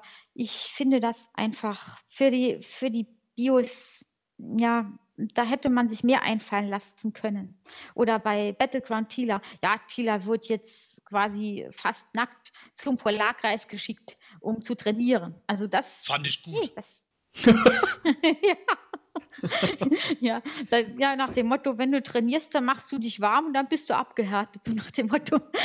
nee, aber, ja, nee, aber dann, äh, am Polarkreis hat schon Clamchamp auf sie gewartet. Yo, Tila, ich wärm dich. genau. Du hast meinen Vater getötet. Genau. Ja, oder, oder was jetzt auch interessant gewesen wäre, zum Beispiel die Variante, ja, der Erzeuger von Tila ist nicht Fisto, sondern zum Beispiel ja, Keldor. Das wäre jetzt mal was ganz anderes gewesen. Das wäre natürlich. Dann hätte man ein Problem damit gehabt mit dem Happy End, was es ja in der Bio von King He-Man dann gibt. Äh, He-Man heiratet Tila. Ja, Moment, ich bin ein Vater. Kommt dann oh. Keldor an. Du kannst Tila nicht heiraten, sie ist deine Cousine. Oh, scheiße. genau. genau so. ja, also im Großen und Ganzen finde ich die, also die meisten Geschichten schon ganz gut. Aber es ist schon so, dass es einige Punkte gibt, da hätte man doch das Ganze schon, sage ich mal, sich mehr einfallen lassen sollen, weil es ist halt Fantasy Masters ist eine gesunde Mischung aus Fantasy und Science Fiction und man hätte meiner Meinung nach dann schon ein bisschen mehr fantastische Elemente einfließen lassen können, indem man zum Beispiel sagt, ja, äh, Geiger wurde nicht erweckt von, von Evelyn, er wurde erweckt von Schokoti, zum Beispiel, ja. Es gibt ja so viele Charaktere, denen man auch das eine oder andere mehr zutrauen könnte wo einige Bios dann recht langweilig anmuten, weil man sich dann denkt, oh, das, das ist jetzt aber nicht viel, da hätte ich mir mehr erwartet. Und dann denke ich mir auch, da hätte man dem einen oder anderen Charakter doch Interessanteres hinzufügen können. Aber es ist halt. man aber auch sehr stark, dass äh, Scott Knightley, äh, ich meine natürlich der nicht bekannte Autor der Biografien, äh, halt äh, bei weitem nicht so viel weiß, wie die Person jeweils denkt. Man fäll, es fällt einem halt schon sehr stark auf, gerade wenn man sich selber etwas mehr mit der Materie beschäftigt hat, dass äh, meistens irgendwo dieselben Quellen hergenommen werden und teilweise etwas obskurere Quellen oder Details aus anderen, die äh, stimmiger für den Charakter wären, die werden dann nicht verwendet, weil äh, der namenlose Autor einfach nicht die äh, betreffenden Cartoon-Folgen gesehen hat, durch die irgendein Charakter halt potenziell interessanter sein könnte, als er in der Biografie jetzt ist. Ich muss aber auch dazu sagen, ich finde, die Moto Classics waren generell, auch wenn wahrscheinlich viele Leute die Biografien grundlegend doch willkommen heißen. Ich finde, Moto Classics war die falsche Toyline, um einen neuen Canon zu etablieren. Ich meine, ich finde auch selber die neue Origin von Scarecrow mit Karak 0 eine ganz gute Sache. Mhm. Aber es gibt auch so viel Zeug dabei, wo ich sage, das ist halt einfach zu sehr miteinander vermengt. Und mhm. so eine Retro-Toyline, die auf Nostalgie basiert, hätte meiner Meinung nach eher nur ein kurzes Profil zu dem Charakter gebraucht, wie es auf den Vintage-Cardbacks gewesen wäre. Damit hätte sich die Sache erledigt gehabt und einen ganz neuen Canon hätte ich dann lieber in so etwas wie der DC-Serie gesehen. Und ich wette, mhm. dass äh, mir nicht wenige zustimmen werden, dass wahrscheinlich die erste Miniserie von DC zumindest spannender gewesen wäre, wenn da etwas aus den Moto Classics Biografien erzählt worden wäre, statt diese äh, Skeletor wäscht allen das Gehirn-Story. Die war aber auch ein Meisterwerk. aber um Manuels Frage mal zu beantworten, also muss man irgendwie alles äh, zusammenführen? Absolut nein. Also absolut nicht. Man muss definitiv nicht alles zusammenführen. Und das ist auch wahrscheinlich genau der Fehler, den man jetzt macht. Es gibt ja auch immer wieder die Diskussion darüber, dass dann einige sagen, na ja, Motu ist halt so ein Universum, so ähnlich wie Star Wars. Und deswegen äh, baut man das jetzt alles so weit aus, weil es irgendwie so sein muss. Und da kann ich dann einfach nur mhm. sagen, na ja, aber die Fact-Files, die Star Wars irgendwann mal so Ende der 90er oder Anfang 2000, wie auch immer, dann rausgekotzt hat, da basieren unglaublich viele tatsächlich auch auf Romanen. Ja, das, das sind Arbeiten, die Jahre gebraucht haben, die da hingekommen sind. So, wir, wir arbeiten hier an eine, erstmal an einem Film und dann an einer Kontinuität, die ja über, über verschiedene Jahre in verschiedener Literatur wiedergegeben wurde. Das hat Masters ja alles gar nicht.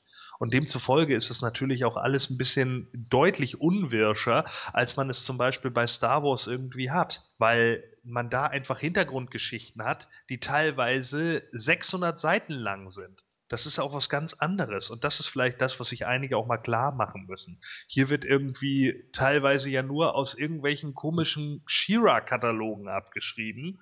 Und dann irgendwie, ja, es ist doch leider Ja, so. stimmt, Ja? absolut Ja. Ne, so es wird aus so einem Katalog abgeschrieben, wo man, wo man drei, vier, fünf Zeilen hat. Also ich meine, bis heute, äh, tut mir leid, also diese Glimmer-Bio, das ist doch ein Graus. Und äh, Ja. gerade aus ihr hätte man noch deutlich mehr machen können. Und, und äh, da wird dann halt keiner hingesetzt. Und andererseits will man dann aber auch kein Geld ausgeben, weil man es vielleicht auch nicht kann, weil es sich dann wieder nicht rentiert für Mattel oder wie auch immer, um wirklich mal einen hinzusetzen, sich irgendeinen Comicschreiber zu nehmen oder so, der vielleicht jetzt eine ganze Weile lang nichts gemacht hat. Und man sagt ihm einfach, weißt du was, du wirst jetzt dafür bezahlt, bastel mal was. Ich kann dir sagen, das und das hast du und das und das möchte ich gerne, dass das so ist. Ja, das wird festgehalten und bei dem Rest, da baust du mal eine geile Sache drumherum.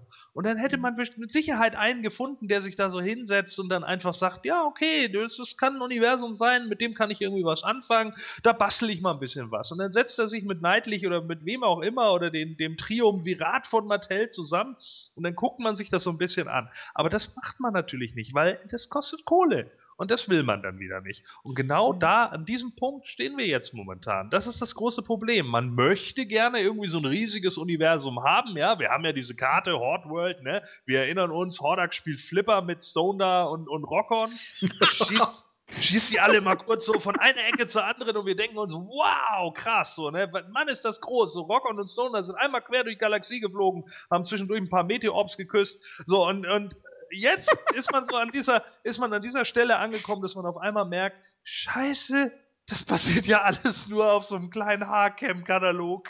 Und das, das ist halt das, was nicht konform geht. Das ist nicht kongruent genug und deswegen funktioniert es in so vielen Punkten einfach nicht. Und das ist auch genau der Punkt wahrscheinlich, warum man dann einfach irgendwelche Main-Charaktere nimmt, entweder weil Scott Knightley sie mag oder weil man der Meinung ist, oh, die hat irgendwie eine Fanbase und deswegen macht Evelyn irgendwie alles, während Eiserne Wetterstation übernimmt. Ja, d- das ist absolut richtig zutreffend. Das merkt man bei diesen Biografien einfach sehr deutlich. Äh, Oh, das ist ein Charakter, den finde ich interessant. Da bastle ich mir jetzt noch mal einen Battleground Neptune raus, der äh, als Unterhändler von King Hiss dann später auch noch fungiert, egal wie kacke der ist, weil ich finde den ja toll.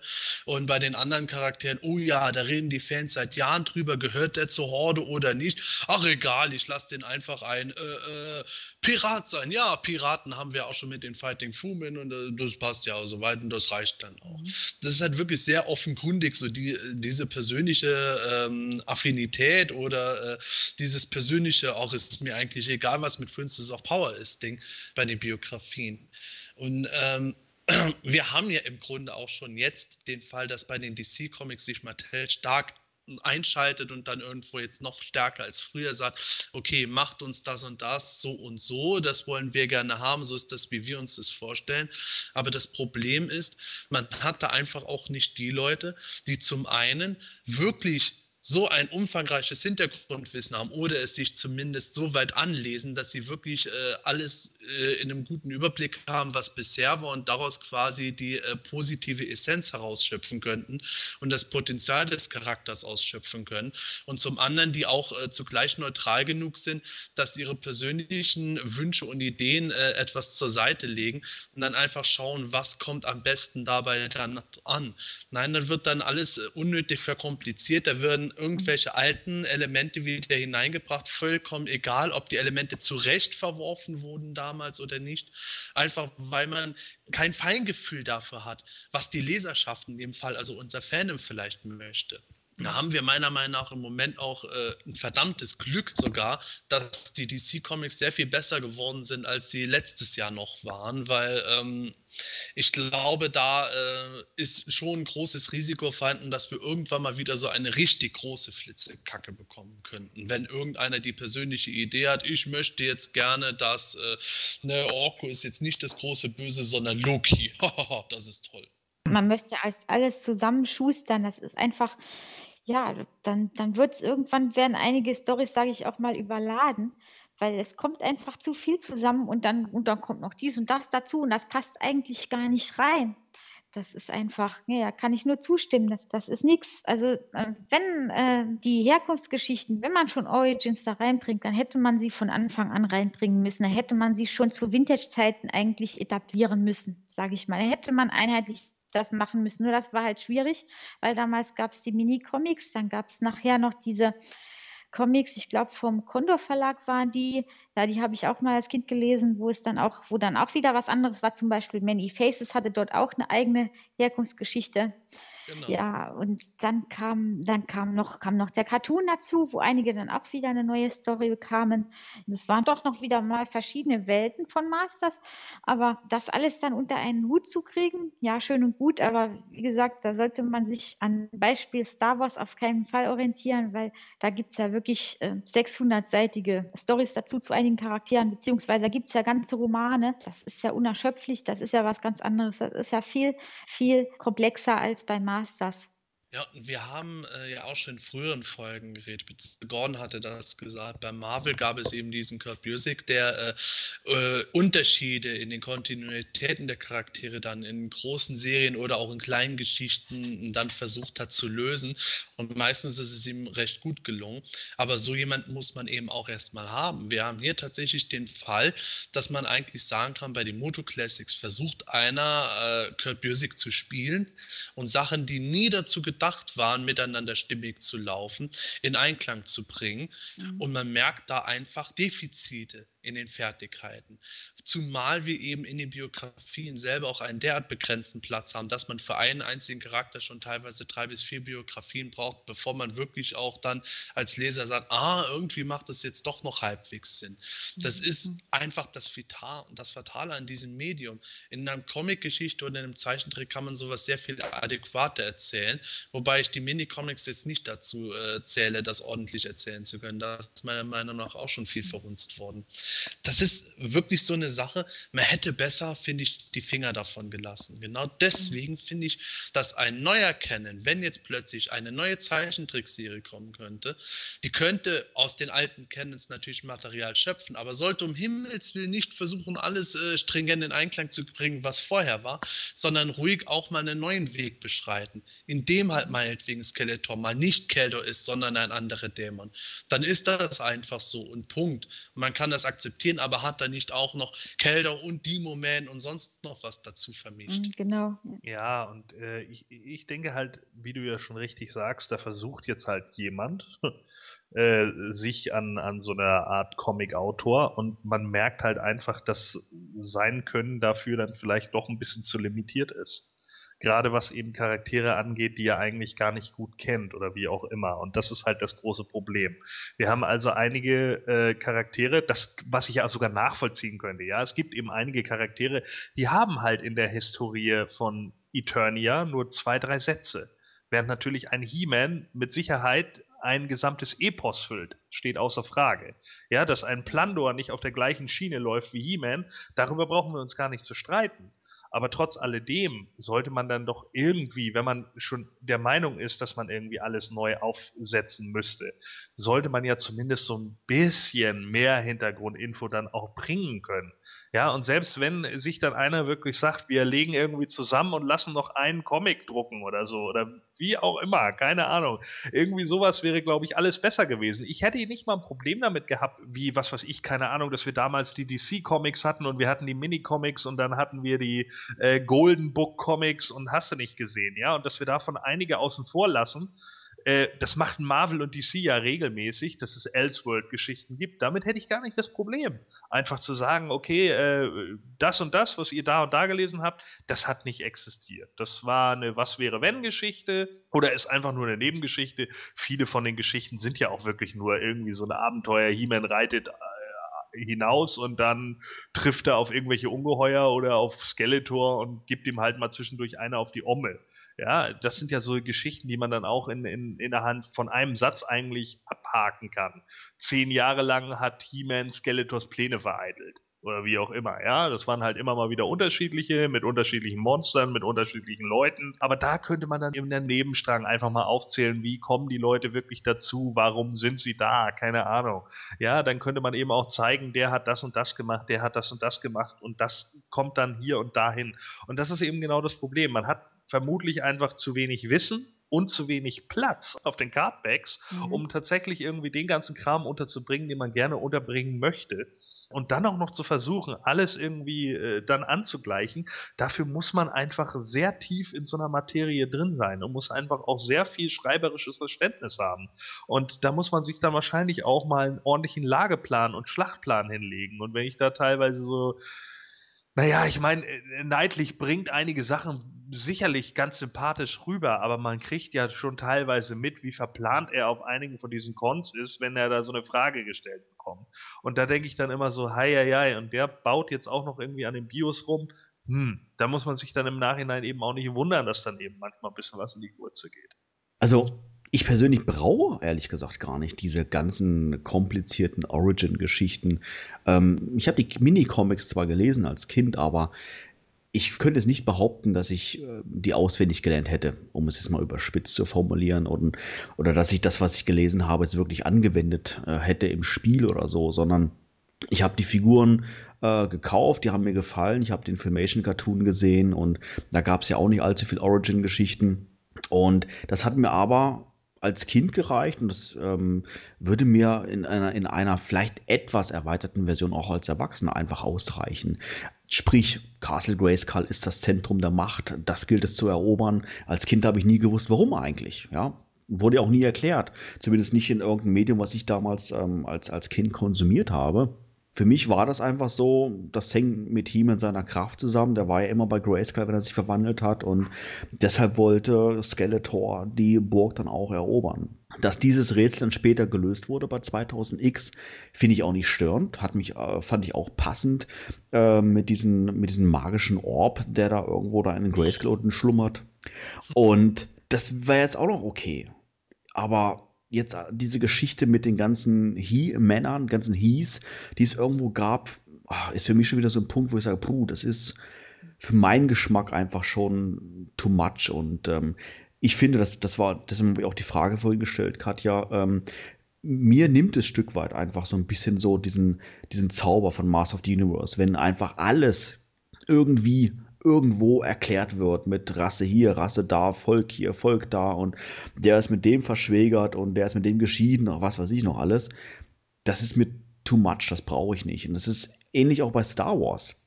Ich will jetzt nicht behaupten, dass ich ein riesen Star Wars-Fan bin, aber ich gucke das sehr, sehr gerne. Ich habe jeden Film, keine Ahnung, 20 Mal gesehen und sowas. Ich muss aber nicht wissen, woher Trooper XY kommt und äh, wer da drunter steckt und was weiß ich noch alles und sowas. Ähm, brauche ich nicht, um das Ganze genießen zu können. Und das ist mir bei Masters Stück weit ähnlich. Genauso sehe ich das auch. Also bei mir ist es auch so, dass ich, dass ich manches, sage ich mal, das ist okay, aber ich brauche auch nicht alles. Das mit diesen ganzen Trägern, also Beschützern des Schwertes von Hi und dass das Schwert von Troller kommt und so weiter. Naja, okay, das, mit der Herkunft vom Schwert bin ich noch einverstanden, aber warum muss es da so viele Vorgänger gegeben haben, die sich dann He-Man nannten? Äh, für mich gibt es nur einen He-Man und das ist Adam, also Adam durch die Macht von Grayskull und das ist dann auch wieder so ein Punkt. Und ich muss auch, wie gesagt, nicht wissen, was jeder Einzelne, wo der herkommt und mit wem der ja, verwandt, verschwägert oder sonst was ist. Es ist schon, ist schon richtig, es nimmt viel von diesem Zauber schon weg. Nicht jetzt in allen Geschichten, aber doch in vielen. Das muss immer noch Spielraum bleiben. Genug Spielraum für, für eigene Vorstellungen. Ich meine, äh, Masters lebt von Vorstellungskraft, Fantasie. Und von daher müsste da eigentlich doch noch mehr sein, wo man sich dann selber vorstellen kann, wie das ist. Und die Fans sich ihre eigenen Geschichten dazu machen können. Klar kann man das auch so, aber manches ist einfach zu viel und das passt da nicht mehr so rein. Dann hätte man besser weniger gemacht oder vielleicht ganz kurze Untertitel zu den Figuren, wo gar keine direkte Bio, sondern einfach nur kurz Info, äh, wer das ist und fertig ab. Ja, so wie das auch bei den Charakteren ja auch schon immer dabei steht, zum Beispiel Mantenna Evil Spy with the Pop-Out Eyes, ja. Das ist der Spion mit den hervortretenden Augen. Oh, okay. Und, und da könnt ihr euch jetzt eure eigene Geschichte so zusammenstellen, wie ihr das wollt. Was man sich darunter vorstellt und wem er dient. Er ist ja bei der Horde. Das weiß man ja alles. Und nach dem Motto, ihr wisst das ja, ihr könnt das ja selber dann euch so vorstellen, wie ihr das möchtet. Das macht für mich den Zauber, die Magie von Masters eigentlich aus als Kind hatte man die natürlich, weil da gab es diese Bios noch nicht. Und ich sage, auf der einen Seite ist es schon störend, dass jetzt diese ganzen Geschichten da sind und man sich dann da doch da auch reindenkt, weil man doch versucht zu verstehen und manches ist irgendwie unlogisch, weil es zu viel, zu viel miteinander verbindet, was eigentlich nicht verbunden werden sollte. Ja.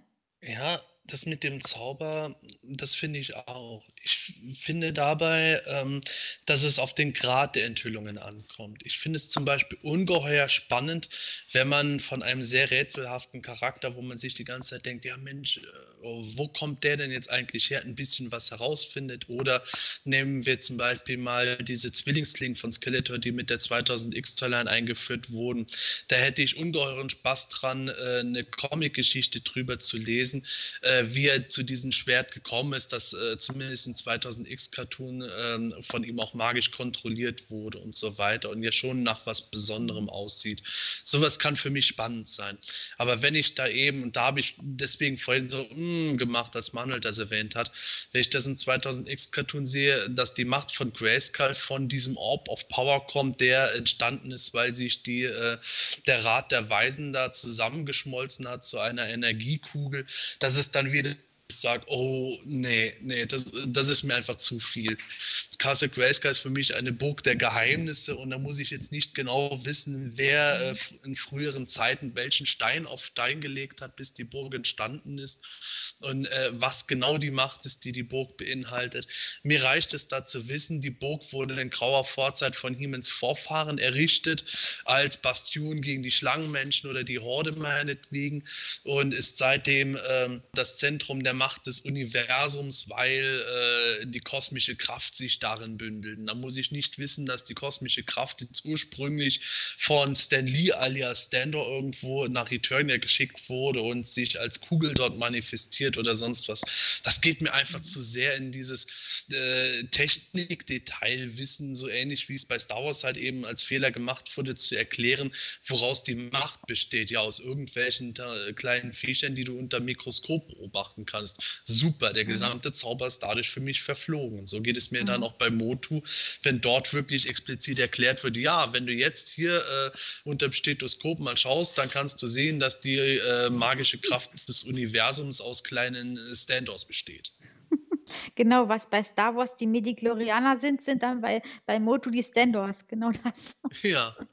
Ja, das wäre es noch. Nee, das ist auch, auch so ein Faktor. Also ja, es geht zu viel, manches geht wirklich zu viel in die Tiefe. Das will man gar nicht wissen. Es ist einfach, einfach unnötig. Ja, also das Einzige, was ich wissen will, ist, wie Thiele unter ihrem Kostüm aussieht. Und damit reicht es mir schon. Oh, Moment, äh, schneidet das raus. Stefan, das drinne.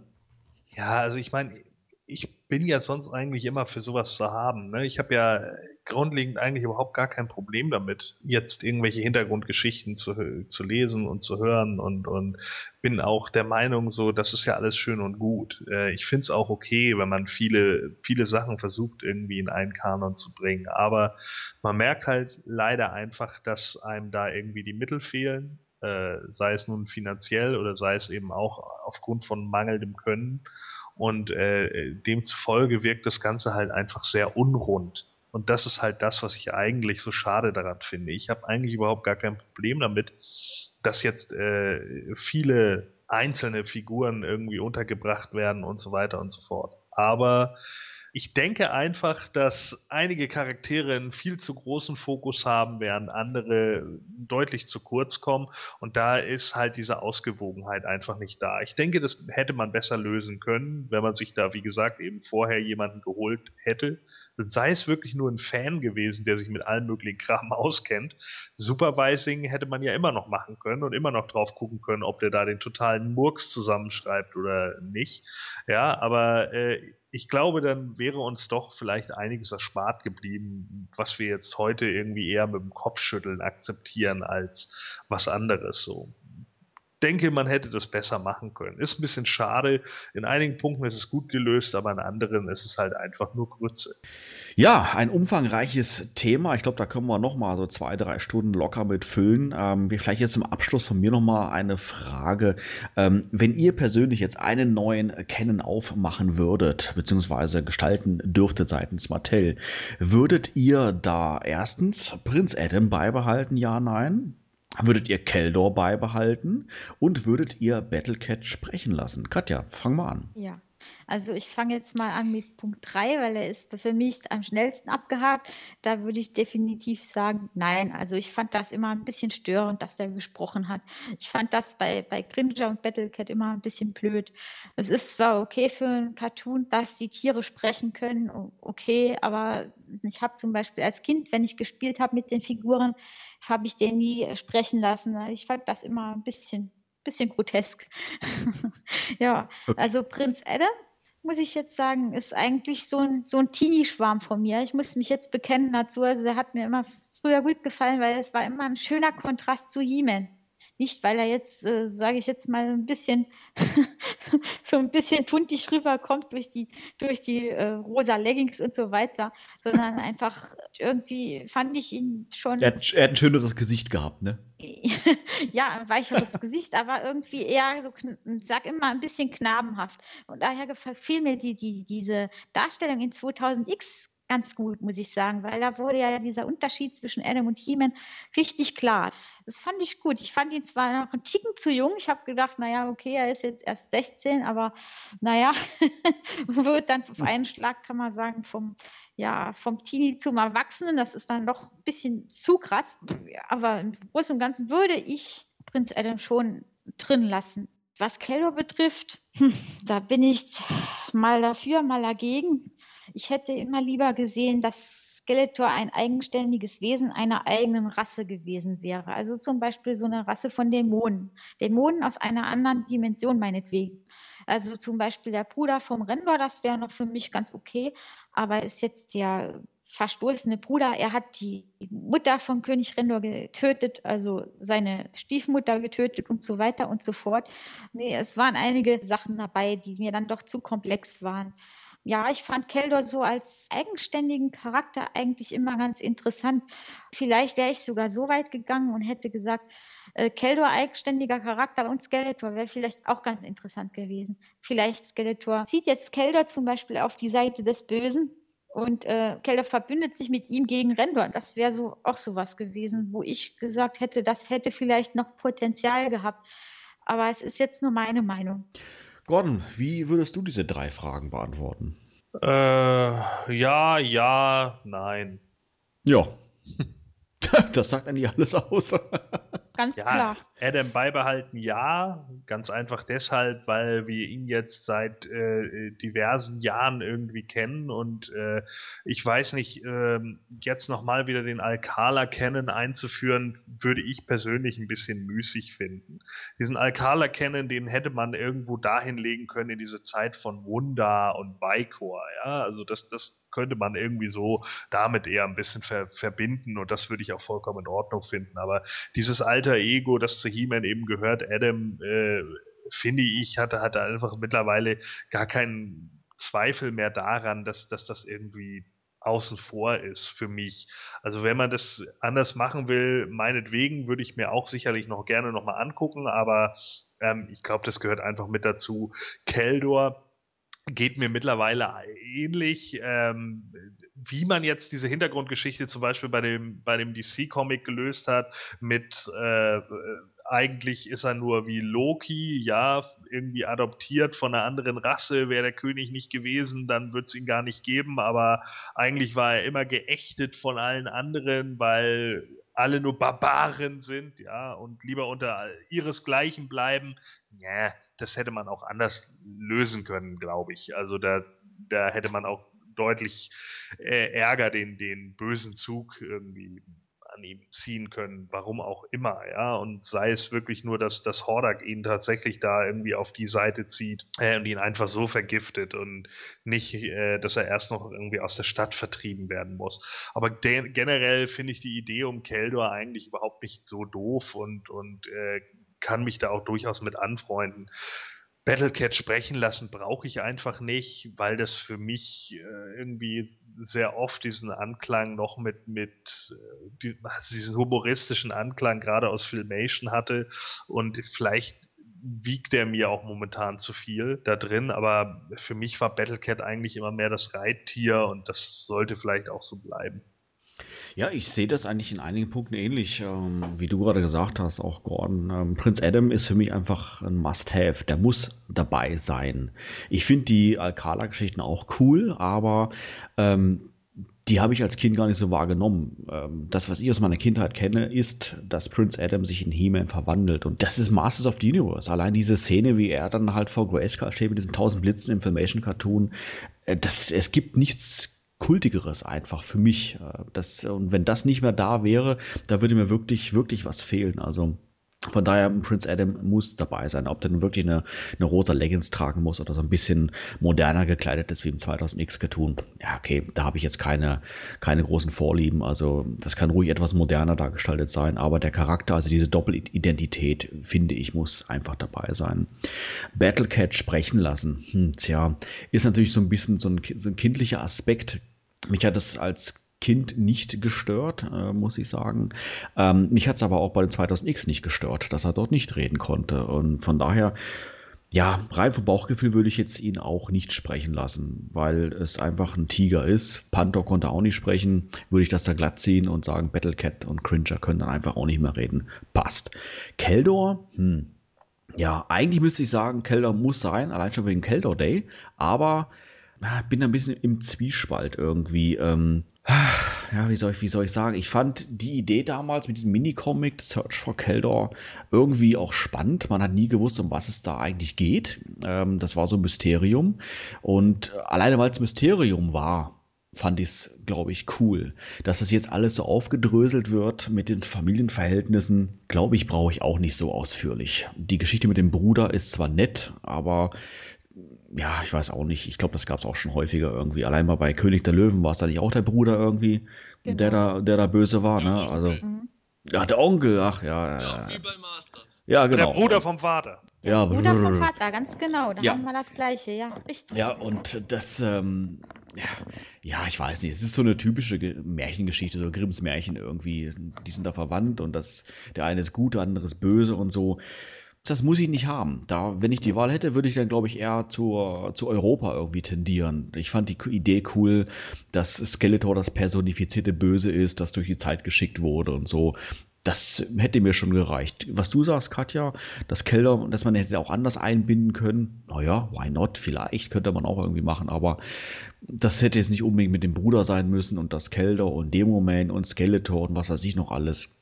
Hätte ich jetzt so nicht gebraucht. Ja, genau. Sebastian, wie, sie, wie, würdest du denn das jetzt final machen? Du als, als jetzt wirklich ja, detailverliebter Master of the Universe Freak, Vollzeit-Freak. Ja, sag doch einfach Nerd. Das wollte ich nie sagen. Ich versuche zu vermeiden. ja, danke. Ja, Prinz Adam beibehalten das kommt für mich drauf an, ähm, in welchem Kontext das läuft. Ich finde auch, dass wir Prinz Adam grundlegend nicht äh, aus einem neuen Canon löschen sollten. Es sei denn, äh, die Doppelidentität ist öffentlich bekannt. Da finde ich, machen die DC-Comics, die ich ja eigentlich mittlerweile tatsächlich gut finde, den entscheidenden Fehler, dass sie momentan ständig He-Man herumrennen lassen, ihn aber als Adam betiteln Wenn Adam die Macht von Grayskull in sich trägt und sich verwandelt hat, dann ist er He-Man. Auch wenn seine doppelte Identität bekannt ist, er ist für mich weiterhin He-Man dann wäre es für mich eher so, dass er äh, sein Gehabe und seine Identität als Adam dahingehend ablegt, dass natürlich klar ist, wenn He-Man da rumrennt, das ist zugleich der Prinz von Eternia, aber wir haben hier He-Man und nicht den Adam, den wir bisher gekannt haben, der entweder super feig ist oder eine Künstlerseele. Solange die Doppelidentität aber geheim wäre, würde ich weiterhin Adam behalten wollen. Kälter beibehalten, da bin ich ehrlich gesagt relativ offen. Auf persönlicher Ebene sage ich, ich würde es tatsächlich ganz nett finden, den Ken mal zu erleben, wo er wirklich ein Dämon aus einer anderen Dimension ist, der äh, ein Hörspiel-ähnliches Origin hätte, in dem er das personifizierte Böse darstellt, das entstanden ist aus der bösen Kraft von was weiß ich. Äh, muss dazu aber sagen, dass ich weiß oder zu wissen glaube, dass die meisten Fans eher jetzt Keldor beibehalten würden, weil das einfach jetzt seit mindestens zehn Jahren so stark etabliert ist. Insofern insofern würde ich zugunsten des allgemeinen Fandoms sagen, ja, wir behalten Keldor bei. Aber wie Katja gemeint hat, dann mit Sicherheit nicht wie bei den Moto Classics als Anti-Held, sondern als äh, meinetwegen charismatischen, aber im Kern äh, durchaus bösen Eroberer oder Anführer. Und der wird dann natürlich relativ schnell zu Skeletor. Das wäre für mich dann eine Art Fußnote und nicht so ausgewalzt, wie es bei Moto Classics war. Ja, und Battlecat sprechen lassen. Da muss ich euch widersprechen. Äh, ich finde, Battlecat sollte definitiv sprechen können. Am besten in einer Serie oder an einem Film synchronisiert von Mr. T, der dann auch richtig knallharte Sprüche rausbringt. Und äh, ich glaube, das hätte durchaus ein lustiges Potenzial. Nicht in dem Sinne, dass das nur reines Comic Relief wäre, sondern dass das halt auf eine recht coole Art amüsant sein könnte. Und insofern denke ich, dass einige sind gehen könnte, wenn wir jetzt keinen sprechenden Battlecat haben würden in einem Canon. Und ich habe auch Mumm in den Knochen. Genau.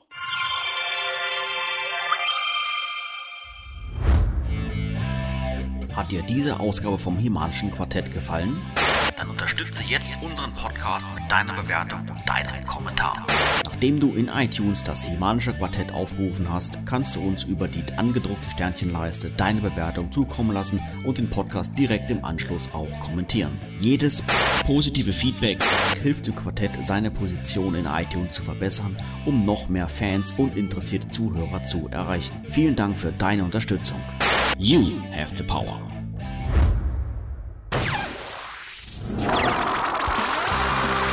Das Semanische Quartett. Präsentiert von planeteternia.de. Ja, auch diese Episode neigt sich so langsam ihrem Ende, aber ganz klar, wir melden uns in rund zwei Wochen mit einer nagelneuen Ausgabe wieder zurück. Am besten abonnierst du uns auf YouTube oder iTunes, um keine Ausgabe zu verpassen. Bei uns heute zu Gast war Katja Bohr, aka Queen Grayskull. Vielen herzlichen Dank für deinen Besuch. Ja, vielen Dank an euch für die nette Runde, für das tolle Gespräch. Und es freut mich, dass mein Wunschthema so ausführlich behandelt wurde. Und ich denke, man liest sich auf PE. In diesem Sinne, tschüss. Ja, das sage ich eigentlich auch immer in diesem Sinne, deshalb sage ich es jetzt auch nochmal in diesem Sinne. Ich habe auch Mumm, Mumm in den Knochen. Bis in zwei Wochen, macht's gut, tschüss und bis dann. Tschüss, bis dann. Und ich habe noch eine Frage an euch. Wie genau ist Tila entstanden? Skeletor hat mit der Zauberin rumgeklönt. ja, Gordon, mach du weiter. Ja. Alter Schwede. Rumgeklönt. Also, okay. Ähm, auf Eternia läuft ja momentan äh, ein sehr erfolgreicher Kinofilm. Und der heißt wie? Der erfolgreichste Kinofilm aller Zeiten auf Eternia heißt Der Teufelsgeigor. Oh. Mann, oh Mann, oh Mann. Also wir müssten eigentlich mal irgendwann eine Sendung machen, nur mit deinen Abschlusssprüchen, du. Damit hast du nicht gerechnet. nee, damit hat niemand gerechnet. Nein. es kann nicht schlimmer werden. War der Satz bei mir auch vorher ganz anders im Kopf. Irgendwas habe ich da vergessen zu schreiben. Das ist richtig. Das hätte ich gerne in den Outtakes. Der Satz war bei mir anders im Kopf. okay, gut. Wir wollen einmal darüber sprechen, uns und äh, bäh, Ach so. ja, mal. Dem Cyber Wiley Sebastian. Dein Name war nicht drauf. Aber es klang witzig. Sebastian Böll. Ich spreche es nochmal neu ein. Das weiß eben einer. Gordon, Ja, Gordon, alles prima. ja. Danke. Das ist nett, Sepp. Du blödes Arschloch. So. Und äh, ich möchte, dass das drinnen bleibt. Also, wenn du den Pan noch hast, mach weiter. Ich habe ihn nicht mehr. ja, hoppala. Ich gehe mal ein Mikro hier gekommen. Ja, ich denke, das. sich jetzt angehört, als wärst du gerade aufgewacht. ja, hoppala. Moment, ich war gerade Mund voll. Grüße. Das semanische Quartett. Präsentiert von planeteternia.de.